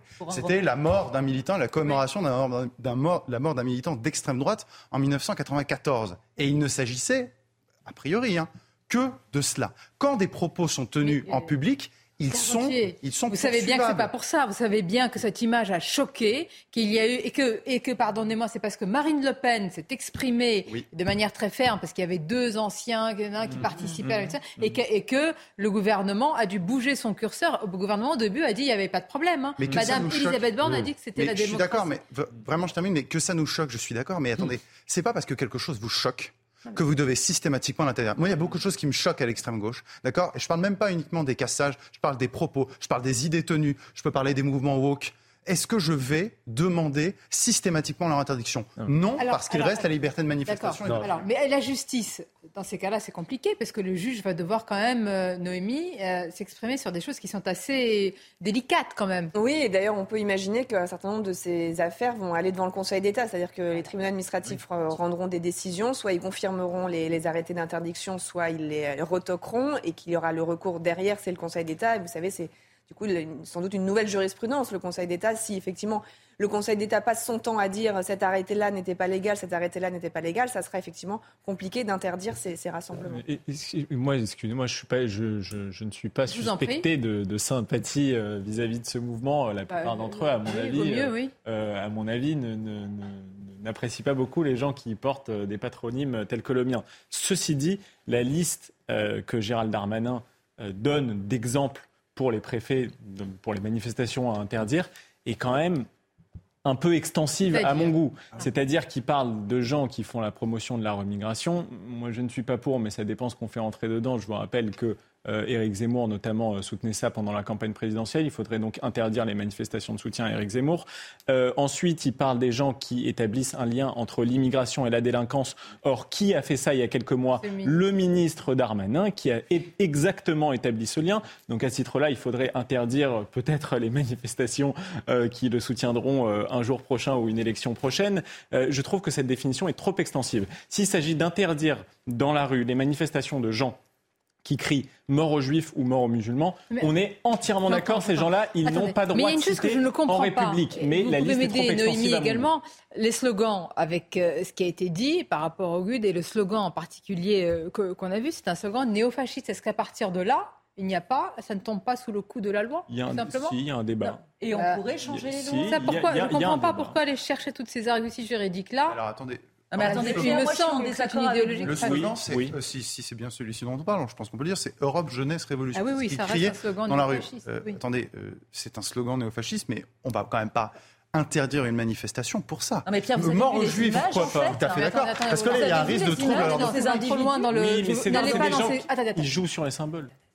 Non, mais vous vous rendez slogans néofascistes, est-ce qu'on peut euh, défiler avec des slogans néofascistes Eh bien non, pas dans une capitale à Paris, pas en France. Oui, non, mais ça m'intéresse, vous n'êtes pas d'accord. avec ça. Je ne suis pas d'accord avec ça. J'ai entendu, c'est pas le sujet. Écoutez l'avis contraire. Moi, je ne vais pas vous répondre en tant qu'avocate. Évidemment, on est dans un état de droit. J'entends ce que vous dites niveau manifestation publique, euh, ouverture d'esprit, liberté de penser. Mais moi, en tant que citoyenne, je suis extrêmement choquée de voir des images comme celle-ci, avec des individus qui sont masqués, qui avaient des propos plus que limites d'extrême droite, on le sait tous, qui avaient des croix celtiques, qui avaient des croix gammées. Moi, je suis pour interdire tout extrémiste qui manifeste à droite comme à gauche. là où j'ai un problème, là où j'ai un problème avec M. Darmanin, s'il décide d'interdire l'ultra-droite, dans ces cas-là, il fait la même chose avec les Black Blocs. Il n'y a pas un deux poids, deux mesures. Et là, je vous rejoins.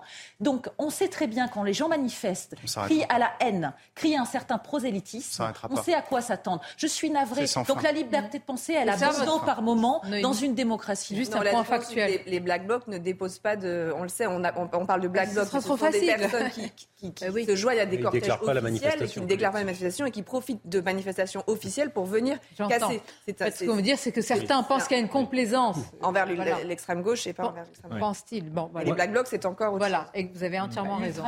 Quel est votre avis? C'est intéressant. Moi, je pense qu'il y a deux choses.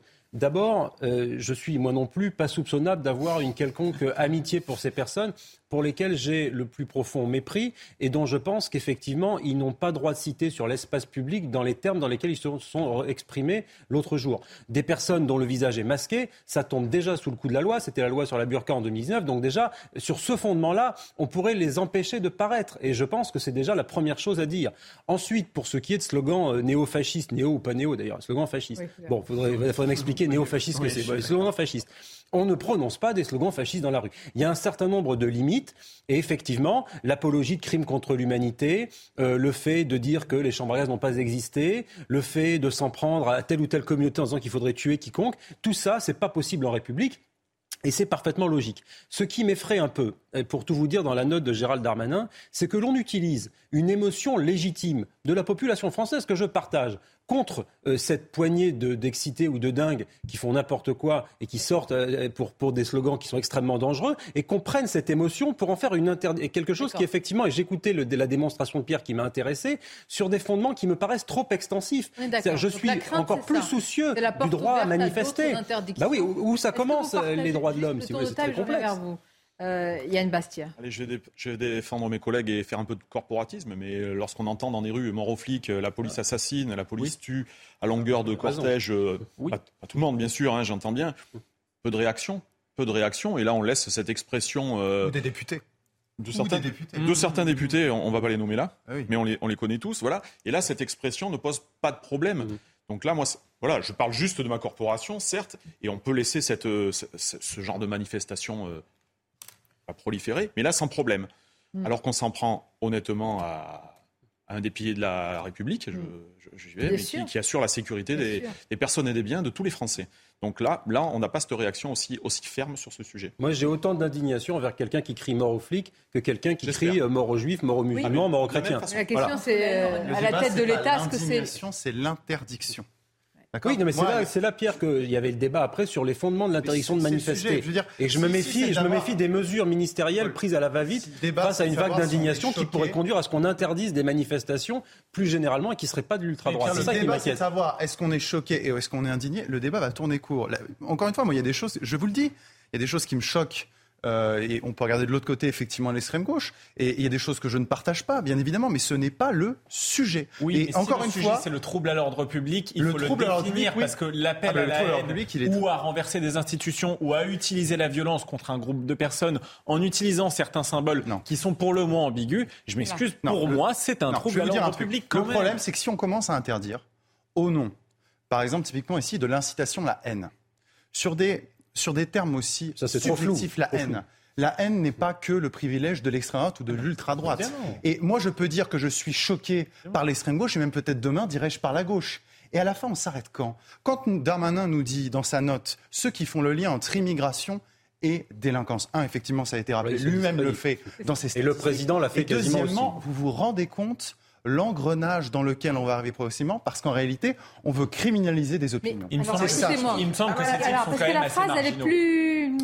Attendez, je amalgame entre immigration et islamisme, ou terrorisme, ou délinquance, exaltation de personnalité ou d'événements mettant gravement en cause les principes républicains. Ah, dis donc, on va, on va, politique, on va être nombreux à pas pouvoir sortir dans la rue. J'ai dit que cette liste était trop extensive, mais il me semble que ces personnes-là sont quand même assez marginales et qu'on ne va pas rentrer dans un engrenage inarrêtable si on l'interdit. Pardonnez-moi, il, il, jette, euh, c'est la patate chaude refilée au juge en, réalité, parce que c'est ça, c'est ce qui va être très compliqué. J'espère, j'ose espérer pas comment que les, juges, vont censurer. Bah, j'ose espérer que les juges. C'est un défilé qui a lieu une fois par an et qui n'avait jamais fait sur une idéologie. C'est ça qui est intéressant, c'est qu'il existe un état d'esprit déclaré, c'est-à-dire, euh, euh, enfin, ils les connaissent. Hein, Vous ne trouvez pas que la société est assez clivée sans faire la bise aux ours On parle de combien de personnes? On parle de 500 personnes. Je m'en fiche, il y a une mentalité 500 personnes qui manifestent dans les rues. La société ne sera pas moins clivée si on les interdit. Non, alors donc on laisse entendre tout slogan haineux vis-à-vis d'autrui. On prend une cible, une communauté. C'est normal de passer dans la rue en tant que la haine. Non, j'ai dit que je m'y opposais, mais il ne faut pas penser qu'on va faire disparaître ces gens parce qu'on les interdit. Mais les laisser Il faut proliférer. aussi lutter politiquement. je vais rappeler, euh, parce qu'il y a quand même euh, dire, un, décor politique derrière cela, euh, Noémie Chou, c'est vrai qu'au départ,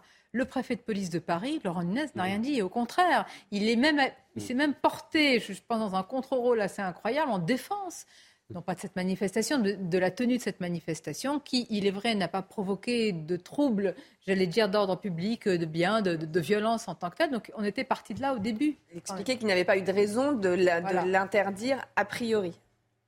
Qui est quand même, donc après, revers total. La, ministre, la première ministre, Elisabeth Borne, vient dire la même chose. Par exemple, hein. est-ce qu'il avait peut-être pas je sais pas, je ne bah, cherche pas des excuses à. Non, non, mais, mais, par exemple, euh, dans la déclaration, vous vous expliquez pas que tout le monde va être masqué. C'est vrai qu'une des interdictions, notamment, c'est de défiler avec le visage masqué. On voit sur les images que euh, une grande majorité euh, de, des, manifestants, des participants se cachent le visage. Et ça, c'est interdit, par exemple. Oui, mais alors, ce n'est pas la, juridiquement, ce n'est pas la manifestation qu'on interdit à ce moment-là, c'est des interpellations des policiers sur les personnes. Il n'y a pas eu d'interpellation. Parce que là, il n'y a pas eu d'exaction, il n'y a pas eu d'interpellation. Contrairement au Black Bloc. Mais enfin, soyons pas dupes quand même de la portée, là je vais parler un peu de politique, mais de politique politicienne, je bah devrais même préciser, ce qui est la politique que j'exècre le plus, d'ailleurs la politique politicienne. Et j'ai peur que Gérald Darmanin s'y adonne un peu sur cette mesure et qu'il essaie de montrer un peu les muscles pour montrer que finalement il est très dur avec l'ultra-droite pour faire plaisir à une partie de l'électorat. Écoutons, mais regardez, c'est assez différent. Écoutons la Première ministre Elisabeth Borne et quelques, je crois que c'était quelques heures après le ministre de l'Intérieur. Moi, je conçois que ces images aient pu choquer. Et simplement, je rappelle que dans notre pays, il y a un droit à manifester qui est garanti et qu'on ne peut euh, revenir sur ce droit que quand il y a des bonnes raisons qui sont énumérées dans la loi. Par exemple, des risques de troubles à l'ordre public. Eh il se trouve qu'il n'y avait pas de risque identifié, d'autant que cette manifestation a déjà eu lieu des années passées et qu'elle ne s'était pas traduite par des troubles à l'ordre public. Je trouve assez choquant les images qu'on a pu voir, mais voilà, c'est aussi euh, notre démocratie de, de garantir le droit à manifester. Vous avez parfaitement raison. Ce qui s'est passé dans les rues de Paris pour cette euh, manifestation est évidemment inacceptable et la Première ministre a eu raison de dire que ces vues de manifestants étaient profondément choquants pour la République. Ceci étant dit, j'ai donné comme instruction au préfet de police que tout militant d'ultra-droite ou d'extrême droite ou toute association ou collectif à Paris comme partout sur le territoire national qui déposera des manifestations dans ce sens que vous avez décrit prendra, les préfets prendront des arrêtés d'interdiction et nous laisserons donc les tribunaux juger de savoir si la jurisprudence permettront en effet de tenir ces manifestations. Quand est-ce que la note a été envoyée au, préfet euh, Noémie Hier? La note est en date du 10 mai. Elle a été envoyée. Je trouve ça euh, extrêmement rapide quand même. Bah, c'est pas évident. Bah, c'est une note où vous devez justifier et présenter les motifs. Ça a été très vite travaillé. Mmh. D'où la dimension politique. C'est ce, que, disait Paul. il aurait pu attendre parce que là, ah c'est. Mais parce que la, dimension politique. On comprend bien quel est l'objectif. L'objectif, c'est un, de mettre mal à l'aise Marine Le Pen. Voilà. On rebondit. Ça fait 3-4 jours qu'on parle d'une manifestation qui, je le rappelle, quand même, a réuni 500 personnes dans les rues de Paris et qui n'a pas cassé de vide. Enfin bref, on parle d'un événement qui est quand même un événement de enfin quand même de dimension modeste, pardon, modeste. Le but, ça mais d'accord, mais c'est pas pour ça qu'on doit, doit, en parler des semaines et des semaines. La principale menace hein, sur la France, c'est pas le menace, c'est pas un menace d'extrême droite. J'espère en tout cas une chose, c'est que le débat sur le droit de manifester ne va pas être pris au piège du style, bah, puisque vous consacrez le droit de manifester, que vous vous opposez à cette note de Gérald Darmanin, vous soutenez l'ultra droite, parce que ce serait extrêmement fallacieux. Et je me méfie, je me méfie de certains de mes possibles contradicteurs. Merci euh, pour toutes ces précisions. Je vous dis à bientôt. On va marquer une courte pause. Je voudrais vous montrer ces images du professeur. Non, je souris, mais c'est quand même assez, c'est assez grave en tous les cas.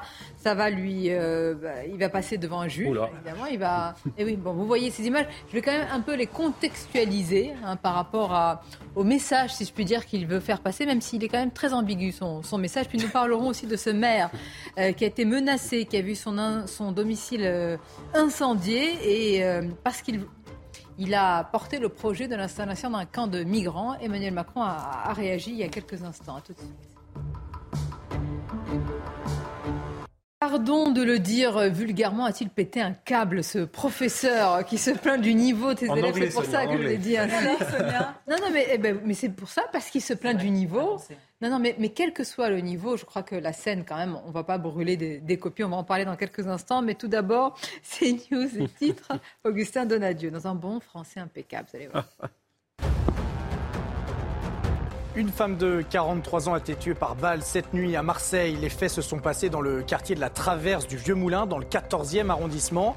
Ils se sont euh, déroulés à proximité d'un point de vente de drogue très disputé. Selon le parquet, plusieurs individus ont tiré en rafale au niveau du point de deal et plusieurs véhicules stationnés à proximité ont été touchés.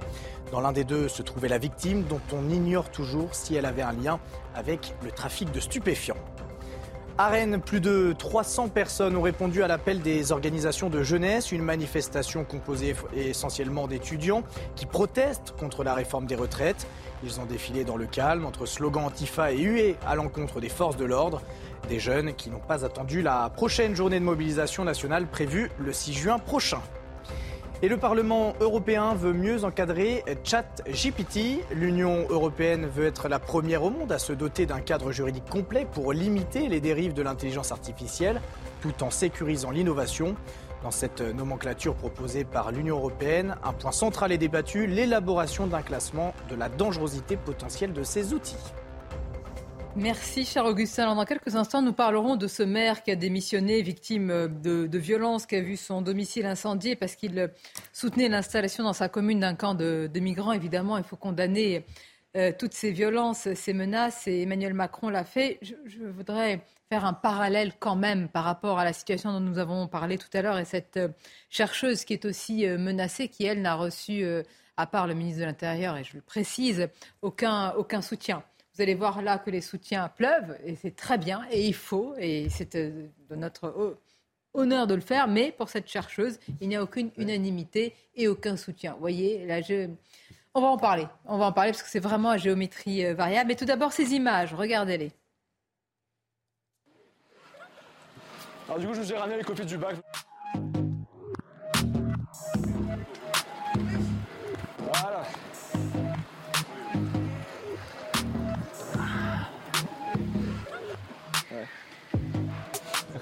Alors, est-ce que c'est un geste de colère? Un professeur d'anglais contractuel d'un lycée professionnel du 17e arrondissement de Paris qui a décidé de mettre le feu aux copies du baccalauréat de plusieurs dizaines de ses élèves, en tout 63 copies. parties en flammes, euh, détruites par Victor Imordino, qui sera bah, jugé pour ce geste. On lui dit le niveau a baissé, j'en peux plus, le niveau des copies est, aberrant, et écoutons-le. Ce sont des copies de bac pro d'anglais que les élèves du coup ont rédigées le 18 avril. Aujourd'hui on est le 9 mai et c'est aujourd'hui à la rentrée que je vais les brûler devant le lycée. Ce sont les copies de mes élèves et d'autres élèves. En trois ans, j'ai vu que ça servait à rien ce qu'on faisait en, classe, plus particulièrement en cours d'anglais. Parce qu'on voit des élèves qui ont passé 7 ans dans le système et qui ne sont pas capables d'aligner deux mots correctement. Donc à un moment, il faut se poser la question, peut-être que c'est le système, le problème, c'est un peu cliché, mais c'est vrai. Moi, le premier objectif de ce geste, c'est d'annuler l'épreuve, de telle manière à ce qu'il n'ait pas à avoir une note catastrophique liée à leur épreuve du bac. Et en même temps, c'est pour vraiment dire que le bac s'est dépassé. Bon, sur le niveau, d'accord. Enfin. Le niveau des élèves, faut changer le de métier, des j'ai envie de lui dire. Pas possible. un peu Là, il a, qui se repose. Non, mais oh, c'est dommage parce qu'il fait payer les élèves. Il fait payer les élèves. C'est pas bien privé la copie quand on est un élève. Mais oui. personnel quand même. Donc les élèves devraient porter plainte. Je ne sais pas si ça vaut beaucoup, hein, vu le niveau, mais quand même. C'est dans les deux sens le niveau. Hein. On sait qu'au mm. niveau du classement PISA, on est toujours euh, dans Soyons honnêtes, être professeur aujourd'hui et corriger parfois des copies d'un tel niveau, ça peut être totalement désespérant, mais il ne faut pas que ça conduise à de tels gestes. Oui. On brûler toutes les mauvaises copies, alors toute la France brûlerait, hein, pardon. non mais c'est vrai, il y, y, a une vérité derrière ce qu'il dit. Ensuite, est-ce qu'on doit aller jusque-là? Je comprends qu'il essaie d'alerter. Bon, il va avoir des soucis malheureusement, avoir, la justice, là. Hein, c'est un peu excessif, quand même. Bah oui, évidemment, c'est excessif. Mais c'est parce que c'est excessif qu'on en parle. Et après, oui, c'est pour ça qu'il le fait. On est d'accord, mais c'est Vous l'aurez dit face caméra, il aurait été ici. On aurait dit, bah oui, très bien, on le sait depuis Donc, des années. on revendique toujours de manière extrême. C'est formidable, cette société. Hein. Mais ensuite, je comprends, il y a aussi autre chose, c'est que c'est déprimant. Il y a aussi autre chose derrière, c'est quand même à mon avis, ça, exprime, pardon, mais quand même une certaine forme de désespoir qu'on entend chez ces professeurs qui, qui, ont fait quand même des études, qui ont fait euh, bac plus 4, bac plus 5, et euh, qui même parfois sont agrégés, et qui se retrouvent à devoir enseigner, et donc du coup à fréquenter un niveau, mais abyssalement mmh. bas par moment en comparaison de, des études et de tout ce qu'on leur a demandé de faire, ils se disent, mais en fait, j'aurais pu m'arrêter au bac. Quoi. Oui, mais moi, je vous oppose, pardonnez-moi, le fait que ces professeurs, parfois, font passer des élèves qui ne savent ni lire ni écrire. Donc il n'y a pas une responsabilité aussi de la part de certains professeurs actuellement ah non, je suis pas d'accord avec ah, vous. Ah d'accord. Ah non, non, je pense tous que... sont formidables en fait. C'est toujours la faute des élèves. Pense que... L'instruction, c'est quand même lié à l'école. C'est ce qu'on a je demandé aux professeurs de transmettre Il y a les parents et que ça commence dès le plus jeune âge. Il y a des professeurs qui sont assez laxistes aussi. Hein. Tous les parents, on le sait, ne peuvent pas instruire les enfants parce ah qu'ils n'en ont pas. Et c'est pas, c'est à euh, l'école euh, les capacités. Non, éduquer, ce sont les parents. Instruire, c'est quand même un minimum l'école. Quand vous voyez des professeurs qui laissent passer des élèves, je le redis, qui savent ni lire ni écrire, qui arrivent en sixième ou en cinquième, il y a quand même une part de responsabilité. ils le font parce que l'éducation. Mais jusqu'à la fin du lycée, hein, moi je connais un professeur de lettres et de philo qui me dit euh, mes élèves sont quasiment illettrés. Vraiment. Et ils ne fréquentent pas que des milieux sociaux bas. Hein. Ils donnent aussi des cours à des, à des élèves de, de quartiers plutôt favorisé. Il me dit le niveau s'est effondré de manière dramatique. Il le prend légèrement et il ne va pas brûler des copies comme. comme D'ailleurs, voyons de nouveau l'image. Il le fait plutôt euh, calmement. il, il prend euh, son temps. Non, mais c'est un communication. un peu un exultoire pour lui. C'est un burn-out Oui. je pense. C'est pour ça que je dis. mais oui, mais il craque, il craque, il craque. Maybe he's a little bit tired. C'est quand même un coup de com. Envisager une reconversion à ce moment-là. Non, alors après, bon, effectivement, preuve en est qu'il a tout de même réussi son coup, bah puisqu'il amène à un débat. Ce bah débat, il est légitime. Le débat de la baisse du niveau, en général, vous l'avez posé, et je suis d'accord avec ce qui a été dit. Maintenant, euh, le débat de l'enseignement des langues vivantes en France, c'est un vrai sujet aussi. Ça fait belle lurette, malheureusement, que en langue vivante. La langue française. Non, je suis d'accord avec vous, mais on, euh, peut. Ça devient une langue étrangère, la langue. Oui, ce qui est vrai, mais, la façon dont on enseigne les langues vivantes en France, pour avoir fait une partie de mes études à l'étranger, la façon dont on apprenait les langues vivantes était beaucoup plus dynamique, beaucoup plus vivante. En France, c'est assez magistral. Et ce qui est vrai, c'est que la façon dont les programmes ont été conçus, les pédagogues ont réfléchi l'apprentissage des langues vivantes en France, fait d'immenses lacunes auprès des élèves. De, de, de, bon, après, qui brûle ses copies, ça c'est son affaire. Un tel geste. Alors, on va aller à Saint-Brévin, euh, les Pins, où euh, on a déjà parlé de cette situation, mais là, évidemment, ça s'est accéléré. Ce maire s'est engagé pour l'installation d'un centre de migrants dans sa commune. Il s'est fait insulter, menacé. Il a été victime d'un incendie dans son euh, domicile euh, privé. Emmanuel Macron euh, a réagi sur les réseaux sociaux. On va voir justement cette réaction de, soutien du, président de la République. Les attaques contre Yannick Morez, maire de Saint-Brévin-les-Pins et contre sa famille sont indignes. À cet élu de la République, à son épouse à ses enfants, je redis ma solidarité et celle de la nation. Il a démissionné. On va écouter la Première ministre Elisabeth Borne qui trouve cela extrêmement euh, choquant. Écoutons-la. Ce qui s'est produit est très choquant et je voudrais assurer euh, le maire de tout mon soutien. On va continuer à renforcer notre action pour intervenir plus tôt, pour pouvoir soutenir les maires, pour repérer leurs difficultés et mieux les accompagner. Ça montre qu'il y a une montée d'extrémisme euh, dans notre pays. Et évidemment, il faut qu'on soit très très vigilant sur ce sujet. Euh, l'extrémisme, il vaut euh, des deux côtés. Et je pense qu'en apportant des bonnes réponses à nos concitoyens, et c'est ce à quoi je veux m'employer ici, la main dans la main avec les élus locaux, c'est comme ça qu'on évitera ces montées de, des extrémismes.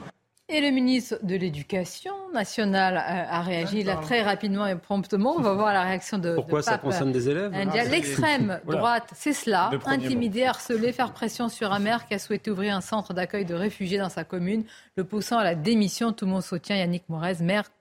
Courage et aux habitants de Saint-Brévin. Euh, les je ne sais pas si tous les habitants étaient pour l'ouverture de ce centre de, migrants. Ce serait intéressant de, de ça. Il est évident que euh, ces insultes, ces menaces, ces, attaques sont inadmissibles, inacceptables. On peut souligner vraiment la célérité avec laquelle le soutien est arrivé. Mais je crois que le, soutien et, le, mot du président me paraissait assez impeccable. Il a raison, le président de la République. Il est dans son rôle d'expliquer qu'effectivement, nous avons un peu plus de 35 000 communes en France, presque 36 000. Euh, les élus locaux sont en première ligne. Ils font un travail qui est important. Et s'en prendre à un maire, c'est extrêmement grave. C'est comme s'en prendre à un policier, c'est comme s'en prendre à un magistrat, c'est comme s'en prendre à un médecin. On ne s'en prend pas comme ça à des représentants de la nation.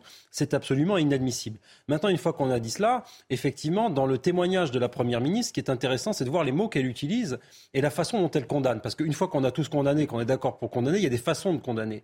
Et elle, elle s'en prend aux extrémismes. Et avec cette formule un peu floue et un peu large, elle sert un dessin politique qui est celui du macronisme depuis le début, qui est de renvoyer tous ceux qui ne pensent pas comme eux à l'extrémisme et de les amalgamer. Parce que cette Madame Borne, lorsqu'elle parle des extrémistes qui ont brûlé cette voiture, euh, elle définit extrémiste M. Mélenchon, Mme Le Pen. Est-ce à dire qu'il y aurait un signe égal entre M. Mélenchon, Mme Le Pen et la personne qui brûle la voiture? Donc vous voyez, on arrive très vite dans cette espèce de gloubi-boulga de la pensée qui fait que, effectivement, pour les macronistes, et Madame Borne en est une représentante éminente, eh bien, on peut quasiment mettre un signe égal entre ce qu'on appelle les extrémistes. Donc aujourd'hui, les extrémistes brûlent des voitures et également s'expriment à l'Assemblée nationale. Vous voyez bien que ça ne tient pas debout deux minutes. Ce pas des extrémistes qui ont fait ça, ce sont des délinquants. Un délinquant qui, qui incendie une voiture, c'est inadmissible. Mm. Et ça exprime un certain nombre de tensions dans le pays. Et là, sur le sujet des tensions, il y aurait un vrai débat qui mériterait d'être donné. C'est la méthode de l'extrême droite, bien connue, d'insulter, de menacer et de... Euh, Pardon, il, euh, accuse directement. il ne sait pas qui a commis l'acte en plus. Bah, je, commence d'abord par ça. dire qu'il y a un climat, qu'il y a un climat de menace, qu'il y a un climat de violence parce qu'effectivement, à Saint-Brévin, il y a un centre de migrants, un CADA qui va être installé plus précisément. Mais je veux rappeler une chose. Déjà, cet incendie, il a eu lieu fin mars que depuis fin mars, il y a une enquête qui est en cours, que j'ai vu, euh, j'ai lu un extrait d'une interview justement du Figaro où le maire témoignait justement que c'est sans préjuger de l'enquête que certes on, est en train de regarder à travers cette enquête pour voir un, qui a commis l'acte ah oui, on ne sait pas qui a commis l'acte. Les motivations. de l'acte, les insultes, les menaces, c'est de très important. C'est non, mais évidemment. Non, mais bon. Je, je voulais ah dire ça en premier, mais j'allais dire en, en deuxième, évidemment qu'on ne doit pas être inquiété pour ses opinions, qu'évidemment, s'en prendre à un maire, a fortiori, donc ici un agent public, c'est inadmissible. Mais je veux quand même rappeler une chose, parce que le ministre parle de l'extrême droite. On ne sait pas qui a incendié, et donc par définition, on ne sait pas quelles sont les motivations. D'accord Il faut quand même partir de là. Il faut garder les. Enfin, faut être prudent. je, répète ça, je répète ça assez souvent. Euh, laissons, laissons les, collègues euh, enquêteurs travailler pour un peu que, comme le dit Paul, Paul Mélin, ça soit euh, un illuminé avec voilà un problème, un problème psychiatrique, avec une atténuation Absolument. de sa responsabilité, euh, que ce soit juste un délinquant pour X raison, pour, euh, pour un mot du maire sur des incivilités, qu'est-ce lui est pris d'aller jeter une bouteille. donc, D'accord. il ne faudrait, pas faudrait pas qu'à posteriori ce, débat qui, est très politisé depuis ce matin n'aboutissent qu'à un fait divers ou à du droit commun. Euh, Soyons prudents et laissons le temps à l'enquête. C'est ce qu'on dit sur toutes les affaires de cette nature. Si on parle que des insultes qui ont quand même vocation à intimider au quotidien, on les voit partout sur les réseaux sociaux. Ah et je dirais la même chose que ce que j'ai dit pour Mme Bergeau-Blaclair, c'est-à-dire qu'il y a un défaut dans ce pays de faire bloc en face de la violence. Je trouve ça insupportable qu'on attend toujours, qu'on attende toujours que le drame se soit produit pour être vous avez raison, mais vous voyez, euh, on, vient, on, a parlé tout à l'heure des manifestations d'ultra-droite, interdiction, etc. C'est quand même assez incroyable. Dans tous les sujets, il y a un deux poids, deux mesures. Donc, manifestation d'ultra-droite, euh, quand il y a euh, les, les c'est des slogans mort aux flics, haine par rapport aux flics ou suicidez-vous, c'est des slogans de haine.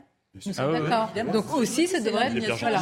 Mais comme d'habitude, la violence de gauche a toujours l'air si vous voulez, quand le ministre de l'Éducation intervient là, quand la première ministre, on a envie de leur dire, mais que pourquoi vous ne faites pas la même chose Et dans ce cas, vous serez crédible. Ça vraiment récupération politique. Là, il fait un tweet pour, pour le maire de Saint-Martin on attend toujours. Vous voyez, mm. le deux poids, deux mesures, on le voit aussi dans la, dans la manière et sur les raisons pour lesquelles on s'exprime et sur lesquelles on s'indigne. Mm.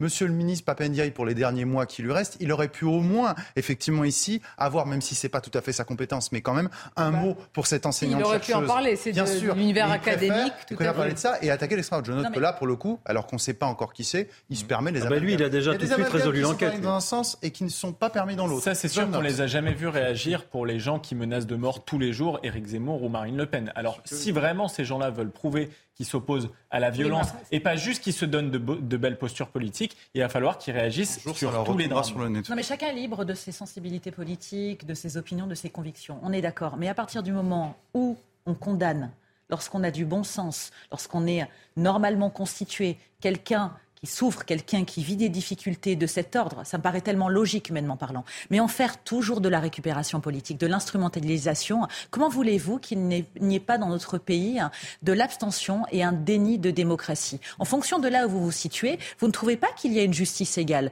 Et moi, je suis toujours choquée quand on s'avance avant justement la police et la justice. Ah c'est d'autant plus. Enfin, alors là, sortons, s'il est possible, quelques instants du débat euh, dont on vient de parler, un peu politique, etc réalité, c'est euh, de moins en moins d'élus, de, maires, surtout à ce niveau-là, qui sont de manière plus large hmm. à portée d'engueulade, à portée, ah c'est-à-dire sur chaque chose, ils doivent rendre compte, quelle que soit leur euh, orientation en politique. C'est ça ce qui est terrible. Et c'est ça, je pense, qui fait peur aussi euh, aux responsables politiques de plus haut niveau. C'est-à-dire que si ces maires bah, lâchent, que restera-t-il oui, Parce que le maire, est, le maire, est, un maillon essentiel dans notre République. C'est pas un hasard si le président de la République, après le, le débat qu'il a organisé sur les Gilets jaunes, il l'a fait auprès des élus locaux, auprès des maires plus particulièrement particulièrement. Le maire est, quelqu'un de très important dans la vie de nos concitoyens. Maintenant, euh, le fait que les tensions explosent, loin de moi l'idée de légitimer une quelconque euh, insulte ou attaque envers ce maire, mais ça montre quand même l'état de tension du pays sur certains sujets. Lorsqu'Emmanuel Macron a souhaité... maintenant, bon, eh bien, du ah soyons sans détour, parlons-en, puisque effectivement il y a eu cette décision du président de la République qui a quand même mis le feu aux poudres, et pour moi à juste titre, de dire nous allons euh, déverser une immigration dans un certain nombre de petites communes et ainsi déséquilibrer les, les équilibres démographiques démographiques qui sont très anciens, c'est risqué. On ne fait pas comme ça. On fait les choses avec démocratie locale, avec concertation, avec écoute des habitants. Si on veut faire en sorte qu'un certain nombre, qu'une famille de réfugiés, par exemple, qui a eu sa nationalité française ou qui bénéficie du droit d'asile, qui est là légalement, puisse aller vivre dans une ville, eh bien, on organise les choses convenablement et on fait en sorte que ce soit une famille pour une grande ville. De référendum local Oui, on peut faire des référendums locaux. tellement. Dans une autre et puis, il faut que ça reste quelque chose de marginal. Il faut que ce soit les équilibres pour qu'il y ait intégration. Dans une commune où on veut installer aussi un centre de migrants, c'est un peu le même cas de figure, sauf que heureusement, il n'y a pas eu d'incendie et pas de d'actes de, ce type contre le maire et je m'en réjouis. Mais on a typiquement des élus locaux ou alors des décisions qui sont imposées à la population sans que la population ne soit consultée, sans qu'elle puisse s'exprimer à travers une consultation, à travers un référendum. C'est ce qui devrait avoir. Oui, mais à un moment, alors où est-ce que dans quelle commune vous plaît euh, Je joue l'avocat pardonnez-moi, parce qu'à un moment, s'il faut installer, certes, la question est-ce qu'il faut en installer? Parce que est-ce qu'il y a des communes qui vont vous dire une écrasante majorité oui chez moi plutôt que chez le voisin bah, Ça dépend. C'est-à-dire qu'effectivement, si jamais vous êtes dans une commune de 10 ou 15 000 habitants et qu'on vous dit bah, il y a deux familles, ils sont des gens dans le besoin, ils bénéficient droit d'asile, est-ce que vous acceptez de les accueillir? Présenter comme ça, moi je pense qu'on peut faire confiance à, l'esprit d'accueil et de chaleur. En revanche, quand on vous dit bon, bah, vous êtes un village de 500 personnes, on va vous mettre 100 personnes, on ne sait pas qui, on ne sait pas comment ils sont arrivés, et puis c'est comme ça que ça va se passer, c'est pas autrement, ça risque pas de bien se passer. De la même manière, et Pierre avait raison sur l'absence de démocratie locale, c'est le même sujet, moi c'est des sujets qui m'intéressent sur les éoliennes on l'a vu sur les sujets des bassines. On, impose toujours tout à la ruralité et au territoire sans jamais aucune espèce de concertation avec une espèce de verticalité, de parisianisme, de centralité. Et après, on se demande pourquoi il y a une crise démocratique. Et, après, vous avez la crise démocratique et puis on dit c'est les extrémistes, etc. etc. Bon, enfin, très franchement, c'est un cercle vicieux qui est euh, absolument insupportable. alors, il y a une frustration démocratique, mais il y a aussi de l'autre côté un excès, je dirais, de démocratisation de la parole qui fait que le droit à la parole de chacun dans le débat public ne s'est pas assorti d'un devoir de responsabilité, de mesure et d'action citoyenne. Donc il y a quand même ces deux effets. On, va regarder, et peut-être un excès de démocratie. On va regarder aussi les réactions sur place dans la commune après justement euh, tous, ces, tous ces faits. Tout cela est résumé par Michael Chailloux. Comme une traînée de poudre, la nouvelle a fait le tour des allées du marché. Saint-Brévin, 14 500 habitants, se réveille sans maire. Yannick Morez jette l'éponge après les faits de violence qu'il a subis. Nous, on est scandalisés, on ne comprend pas pourquoi, euh, pourquoi on en est arrivé là. Et ce qui est très troublant, c'est qu'en fait, c'est des gens de l'extérieur qui viennent. Ce pas des gens de Saint-Brévin. Euh, tout se passe très bien. Il n'y a jamais eu d'incident. Donc voilà, on laisse euh, quelques extrémistes prendre le pas et c'est dommage. 22 mars, un incendie criminel vise deux voitures et le domicile du maire. Depuis plusieurs mois, les manifestations se succèdent. Partisans et opposants au centre d'accueil des demandeurs d'asile se déchirent. La mairie a vendu un bâtiment communal à l'État qui pilote le projet. Dans les rues de la station balnéaire, rares sont les opposants à bien vouloir s'exprimer. Il aurait dû demander l'avis, euh, à la population avant. Quoi. Construire ce centre à côté d'une école, bon, bah, je pense que ce n'était pas la, meilleure solution. Il faut préciser que personne n'a été arrêté jusqu'à maintenant. Donc voilà, tout le monde dit que c'est l'extrême droite. Ça peut être aussi euh, l'extrême gauche. Une enquête est en cours pour retrouver les auteurs de l'incendie des biens du maire. À Saint-Brévin, les dernières manifestations autour du CADA sont de plus en plus politisées et violentes. Militants de la droite extrême opposés au projet d'un côté, extrême gauche de l'autre pour le défendre. Bonne chance pour les fractures euh, avec un tel. Peut-être là, c'est l'occasion de dire l'éloge d'une démocratie locale, de donner la parole justement. Exactement. Ce euh, sujet est tellement clivant. Et on va en avoir. Vous savez, tous les sujets le sont aujourd'hui, même sur les éoliennes. Je crois vrai, que... Ah mais des sujets de la sorte, il faut, pour moi aussi, de la représentativité politique locale. C'est ce que demande en fait. L'un des habitants dit que ce sont des personnes qui viennent de l'extérieur. Hein, oui, mais s'il y a un référendum local, hein, et moi je suis pour aussi, même si c'est un sujet extrêmement clivant et en fonction de l'angle où vous allez vous trouver, vous ne serez pas en accord avec la décision finale, mais comme ça sera une décision politique qui aura été demandée aux citoyens, ça sera mhm. quand même mieux perçu que de l'imposition, une fois de plus, qui peut être ressentie comme un genre de dictature. C'est un genre de despotisme pour la plupart de ces personnes. On leur impose quelque chose sans leur demander leur consentement alors qu'ils vivent dans cet espace. Ce qui a été fait à ce maire est scandaleux. On le condamne tous, une évidemment, fois de plus. Mais il faut des référendums locaux. Oui. Non, mais bien évidemment. Mais alors ensuite, je pense qu'il y, a deux choses. Et vous avez dit quelque chose qui m'a fait, euh, enfin, pas qui m'a fait sauter, mais qui m'a, je, je, pardon. Euh, vous avez dit Hmm? Pardon, je perds un peu les mots. Euh, vous avez dit où est-ce qu'on va mettre cet effet où est-ce Où est-ce qu'on est va mettre euh, ces demandeurs d'asile?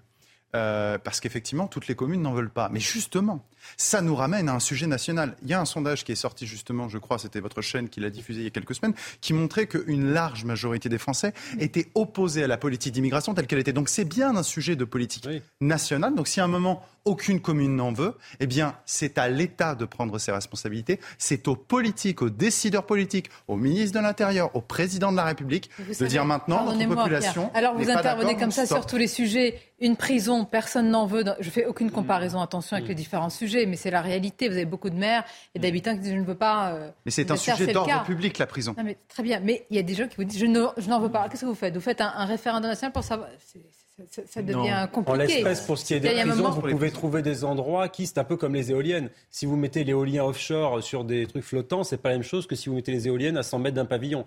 Mais là, c'est pareil. A priori, ce centre était prévu près d'une école. Je connais pas le dossier précisément. enfin, si c'est le cas, euh, ça peut pousser à une ce qui est dévastateur, je vais vous laisser le mot de la fin, c'est, quelles que soient évidemment les, décisions, c'est, d'en arriver à ce niveau-là. Eh c'est un maire qui a vu son domicile incendié. Je crois qu'on l'a pas assez dit, mais plein soutien à ce maire et sa démission est une défaite pour la démocratie et la République. Donc, il a décidé de déménager, d'accord. Bah, combien, combien, de, combien de maires sont agressés? Alors, on, parlait de l'insulte, tout à fait, mais combien de maires sont agressés pour, euh, J'aime pas le terme d'incivilité. L'incivilité, ça veut rien dire. Hein.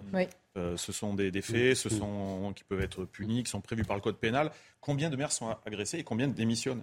Et là, j'ai envie de revenir sur, vous l'avez un peu évoqué tout à l'heure, la crise des vocations, mais qu'on retrouve sur ces élus, qu'on retrouve la Cour des comptes parle de la crise des vocations dans la police nationale, des départs. On trouve des crises de vocations dans, dans un tas de domaines mais parce qu'il n'y a pas une réaction, il n'y a pas un appui. Et pour conclure, je reprends ce que vous dites, crise d'évocation, pour reprendre le sujet, boucler la boucle de cette émission, de la chercheuse euh, de début de cette euh, émission, justement sur des sujets aussi euh, sensibles. Vraie question, merci pour votre participation, vos arguments dans cette émission. C'était un plaisir de vous avoir autour de la table. Je vous dis à bientôt, avec plaisir. Et merci de rester avec nous pour bien vos émissions à venir, suivantes cet après-midi sur CNews.